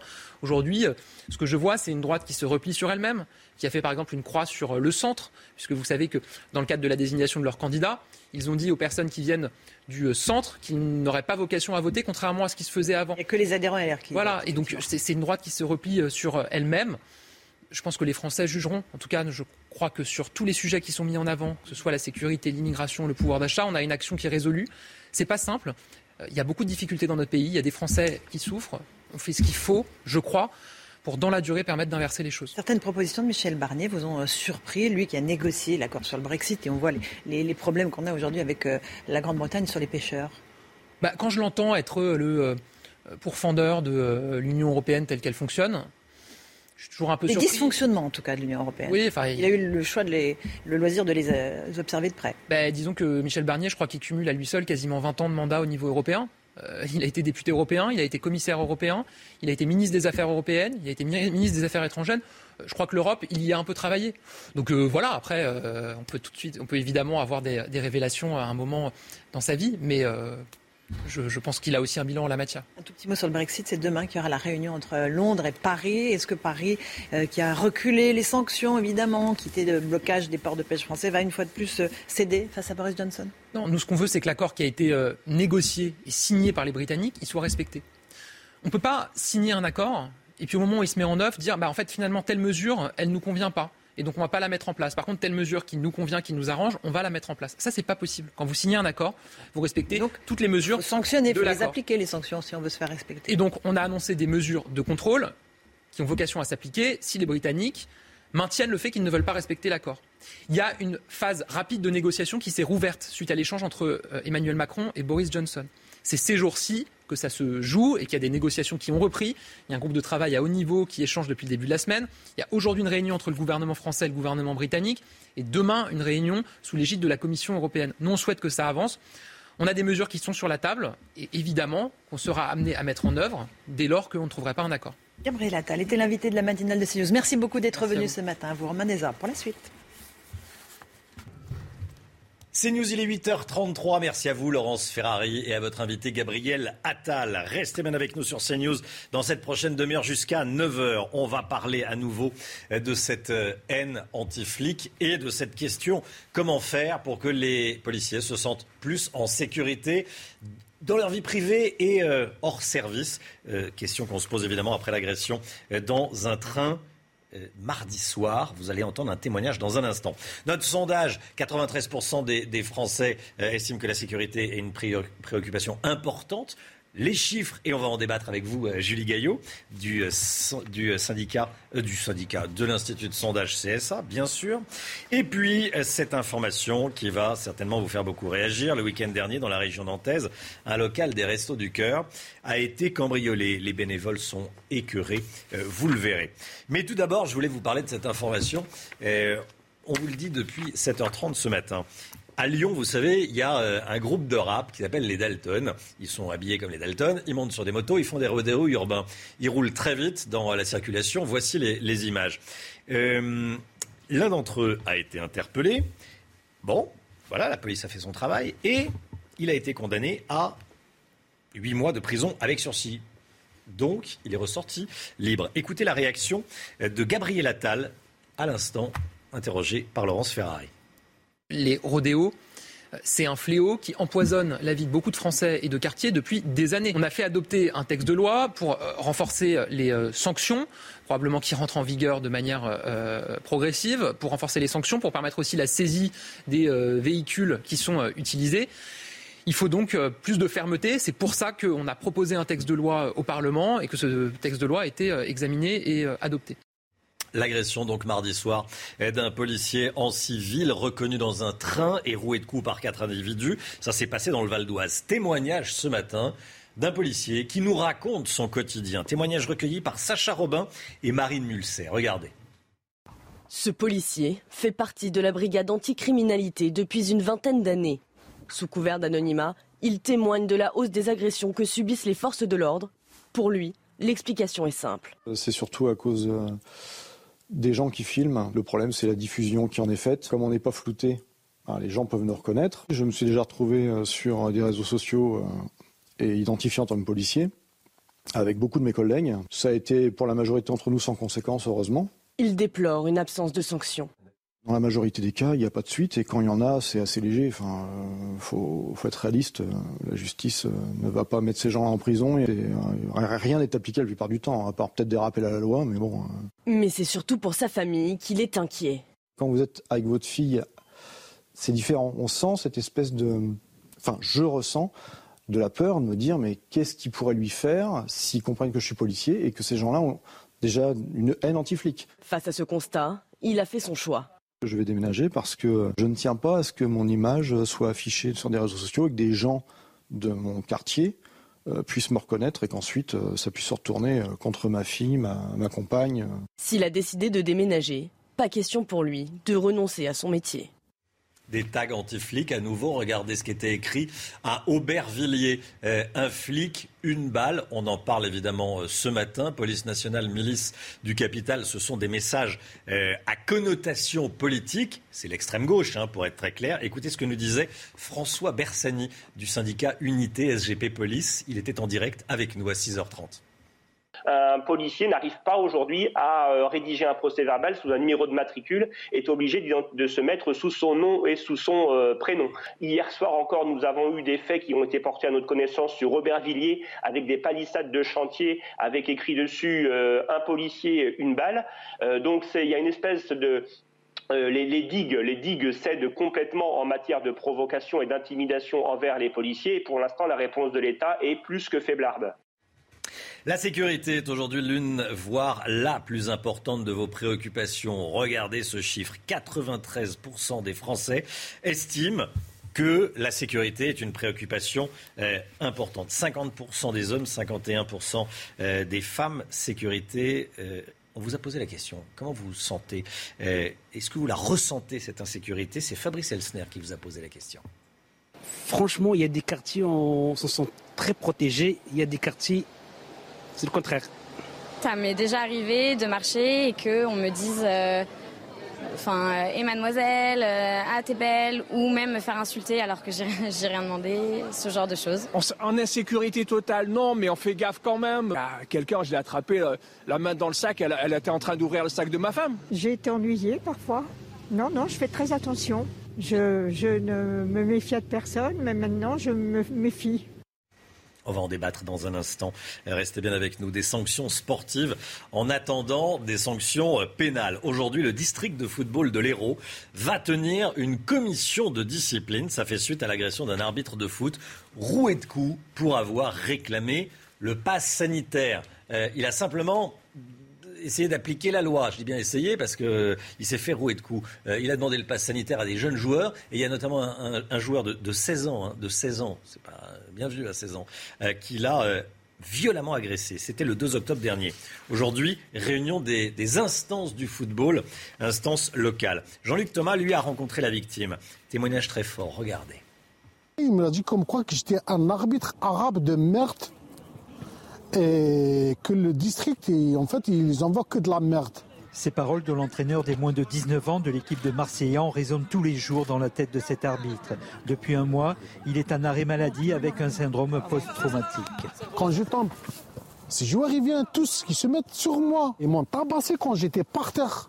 Le gardien, il lui dit tue-le. Le moment où je pars en courant, à encore 20-30 euh, mètres, il a un qui se il me sort un couteau. Il me dit on va te tuer, pars. Le 2 octobre, c'est dans l'enceinte de ce stade que tout se joue. Le club n'apprécie pas, mais alors pas du tout, que l'arbitre demande le pass sanitaire aux joueurs. S'ensuit un déferlement d'insultes racistes, des crachats et même des vols, comme un portable et une tenue d'arbitre. Est-ce que les sanctions doivent être financières ou sportives pour le club aussi? Est-ce qu'il doit y avoir des, relégations? L'équipe en question de Marseillan, qui a quand même tout participé plus ou moins à ce passage à tabac, est-ce qu'ils doivent être radiés du championnat? C'est questions que la commission va devoir se poser très sérieusement. Ce jeudi, la commission disciplinaire du district de l'Hérault se réunit là où les sanctions sportives tomberont en début de semaine prochaine. Cette information qui va certainement vous faire beaucoup réagir. Le week-end dernier, dans la région de Nantes, un local des Restos du Cœur a été cambriolé. Vous avez bien entendu, les Restos du Cœur cambriolés. Euh, une tonne 7 de denrées dérobées, euh, des produits pour bébés par exemple. Les bénévoles sont écœurés, euh, bien sûr. Ce cambriolage a eu lieu quelques semaines avant l'ouverture de la campagne d'hiver. Jean-Michel Decaze, reportage. On voit bien les traces de, les traces de, roues. Le vol a eu lieu le week-end dernier dans ce resto du cœur de Savenay, près de Nantes. Une tonne 7 de conserves dérobées, c'est l'équivalent de 6 à 700 boîtes, à quelques jours du démarrage de la campagne d'hiver. Ici, 250 bénéficiaires comptent sur le resto. Il y avait des saucisses lentilles, il y avait des saucisses tout court. Pour démarrer euh, la nouvelle campagne euh, le 25 novembre, oui, c'est un coup dur. C'était euh, c'est ce qui nous permettait de, de, commencer au moins pendant un ou deux mois. C'est dégueulasse. Oui. Je comprends pas, c'est comme ça. À l'étage, sous les yeux de Coluche, des produits pour bébés ont disparu. Deux ordinateurs, des cafetières, micro-ondes et même du gel hydroalcoolique. Pour autant, les 35 bénévoles vont tout faire pour ouvrir normalement le 25 novembre. Il est hors de question de fermer. Les bénévoles ne baisseront pas les bras on va se retrousser les manches et puis, je me répète peut-être, hein, on sera prêt pour la prochaine campagne. Le Resto du Cœur de Savenay a porté plainte auprès de la gendarmerie. Les bénévoles se disent que par chance, les jouets de Noël ont échappé au cambriolage, tout simplement parce qu'ils sont stockés ailleurs. La politique. Écoutez ce qu'a dit Amélie de Montchalin, la ministre de la fonction publique, sur Anne Hidalgo et la mairie de Paris. Vous savez, à la mairie de Paris, euh, de nombreux fonctionnaires ne travaillent que 32 heures par semaine. Et la loi maintenant impose 35 heures, ce qui n'est pas fou, euh, c'est le cas de beaucoup de gens qui travaillent évidemment beaucoup plus. Si vous êtes artisan, euh, vous savez de quoi je vous parle. voilà ce que la ministre a dit donc de, la mairie de Paris et du, temps de travail de seulement 32 heures à la mairie de Paris. C'était ce matin sur Europe 1 il y a un cas particulier qui est un cas euh, qui, pour moi, est à la limite de la République et surtout de la responsabilité qui est celui de la mairie de Paris. La, mairie de Paris est la seule métropole et commune de France qui est allée au tribunal, où le tribunal a cassé, a contesté le règlement du temps de travail. Et c'est surtout la seule commune qui, hier, m'a fait parvenir une lettre m'expliquant que, euh, tribunal ou pas, il ne changerait rien. Moi, je pense qu'Anne Hidalgo se fourvoie sur une ligne dangereuse et qui n'est pas républicaine quand on se présente aux plus hautes responsabilités du pays. Il y a un principe en République, c'est la loi qui doit s'appliquer tant qu'elle n'est pas modifiée. Amélie de Montchalin qui tape sur la maire de Paris. La mairie de Paris à la limite de la République parce qu'on travaille moins qu'en France. Euh, ceci, c'est vrai qu'on travaille 32 heures et on dirait qu'Anne Hidalgo a du mal à faire appliquer la loi, Jérôme Béglé. Hein.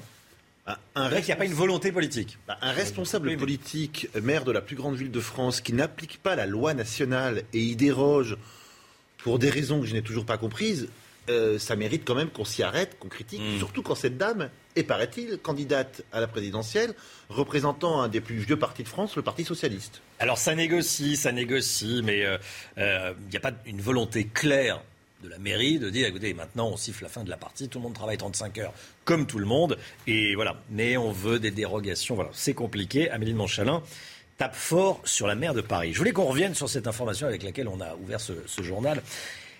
Ce groupe de rap à Lyon, qui euh, s'appelle les Dalton, ils s'habillent comme eux, ils font des rodéos urbains.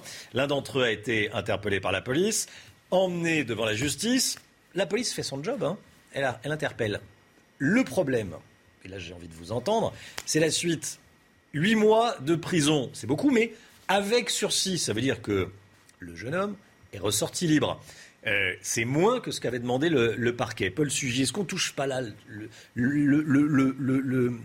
la quintessence du problème de, de l'insécurité en France Oui, surtout que je vous entends dire que la police fait son travail. Elle fait son travail ici dans des conditions extrêmement difficiles. Interpeller des jeunes qui sont en train de faire un rodéo urbain, c'est prendre Mm. le risque évidemment euh, de euh, les mettre en position de devoir prendre des risques supplémentaires et donc se blesser. Derrière, forcément, on peut parler très vite de bavure. hein. Par exemple, la plupart du temps, les victimes lors d'une intervention policière, ce sont des gens qui fuyaient la police et qui ont pris des risques en conduisant trop vite avec leur voiture ou leur moto. Donc réussir déjà à les interpeller, ça tient de l'exploit. Et donc là, il y a un sang-froid absolu des forces de l'ordre. Quand en plus de ça, on apprend que la peine retenue n'est même pas celle qui a été requise par le parquet avec des euh, mois de prison ferme, mais qu'ils vont être libres en sortant du tribunal, il y a quelque chose qui est absolument scandaleux. Surtout que derrière, la question, c'est comment est-ce qu'on y met un terme? C'est-à-dire comment est-ce qu'on dissuade ces jeunes? Celui qui a été jugé là, il avait fait plusieurs jours de coma suite à un accident de moto il y a deux ans. Donc c'est-à-dire qu'il a déjà pas compris la gravité de ses actes. Il y a un autre des membres euh, du groupe qui avait inter- a été interpellé, jugé et condamné à de la prison ferme. Et déjà ça, ça n'avait pas suffi non plus à dissuader le groupe de continuer ses rodéos. Et donc là, en plus de ça, la peine est moins sévère que pour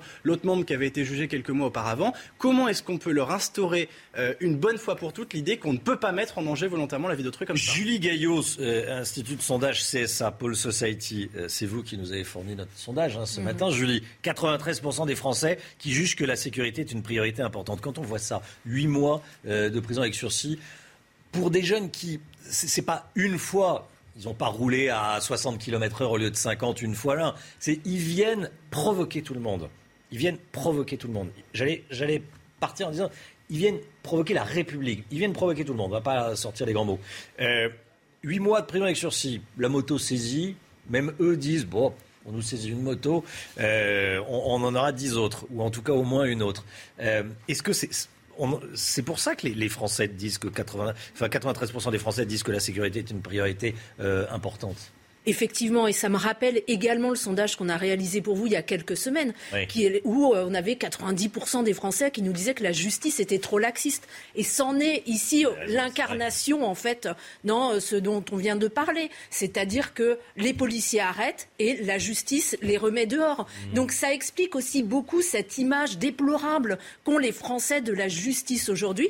Et en parallèle, ce que les Français nous disent, que 93% sont en insécurité. Parce que quand la préoccupation, est une, quand la préoccupation sécuritaire est partagée par 93% des Français, ça traduit bien évidemment en creux un manque, une absence, un manquement des pouvoirs publics sur la sécurité des Français, Les effectivement. Français veulent plus voir ça. Il y a des vidéos en plus maintenant. On peut plus dire oui, c'est un sentiment. Vous savez, on a connu l'époque où euh, euh, Lionel Jospin, on en a beaucoup parlé, mais parlait du fameux sentiment d'insécurité. Non, ça n'existe pas. Là maintenant, euh, oui, même quand on habite dans les beaux quartiers, on peut pas dire que ça n'existe pas. Euh, on, on le voit. Il y a plus beaucoup de quartiers qui sont euh, Effectivement.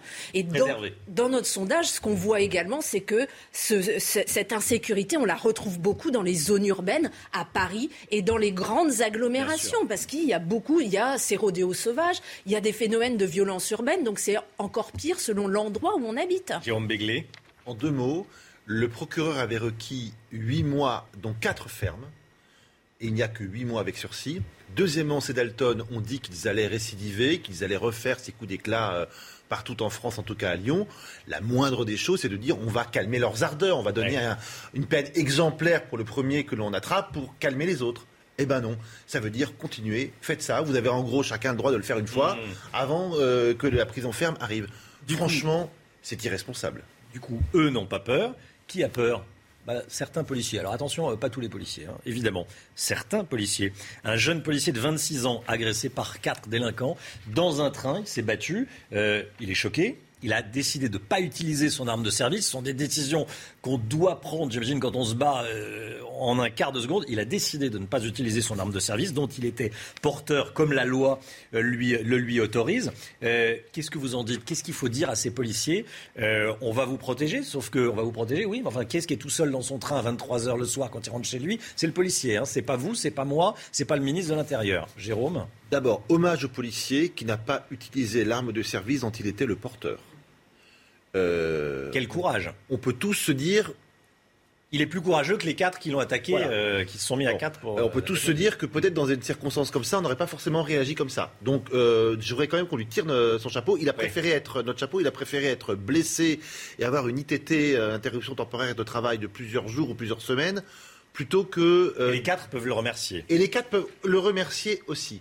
Évidemment, euh, là aussi, je pense que ça ne peut. Alors, j'attends de voir. Ils vont, ils vont passer en comparution rapide. J'attends de voir à quelle peine ils vont être effectivement condamnés. S'il n'y a pas de la prison ferme derrière, euh, on pourra quand même désespérer euh, de cette forme de justice. Merci Jérôme, merci Julie Gaillot, merci Paul Sugy et Barbara euh, Durand. On se retrouve demain matin pour une nouvelle matinale, 5h55, bien sûr, avec toute l'équipe. Dans un instant, c'est l'heure des pros avec Pascal Pro et tous ses invités. Belle journée à vous sur CNews.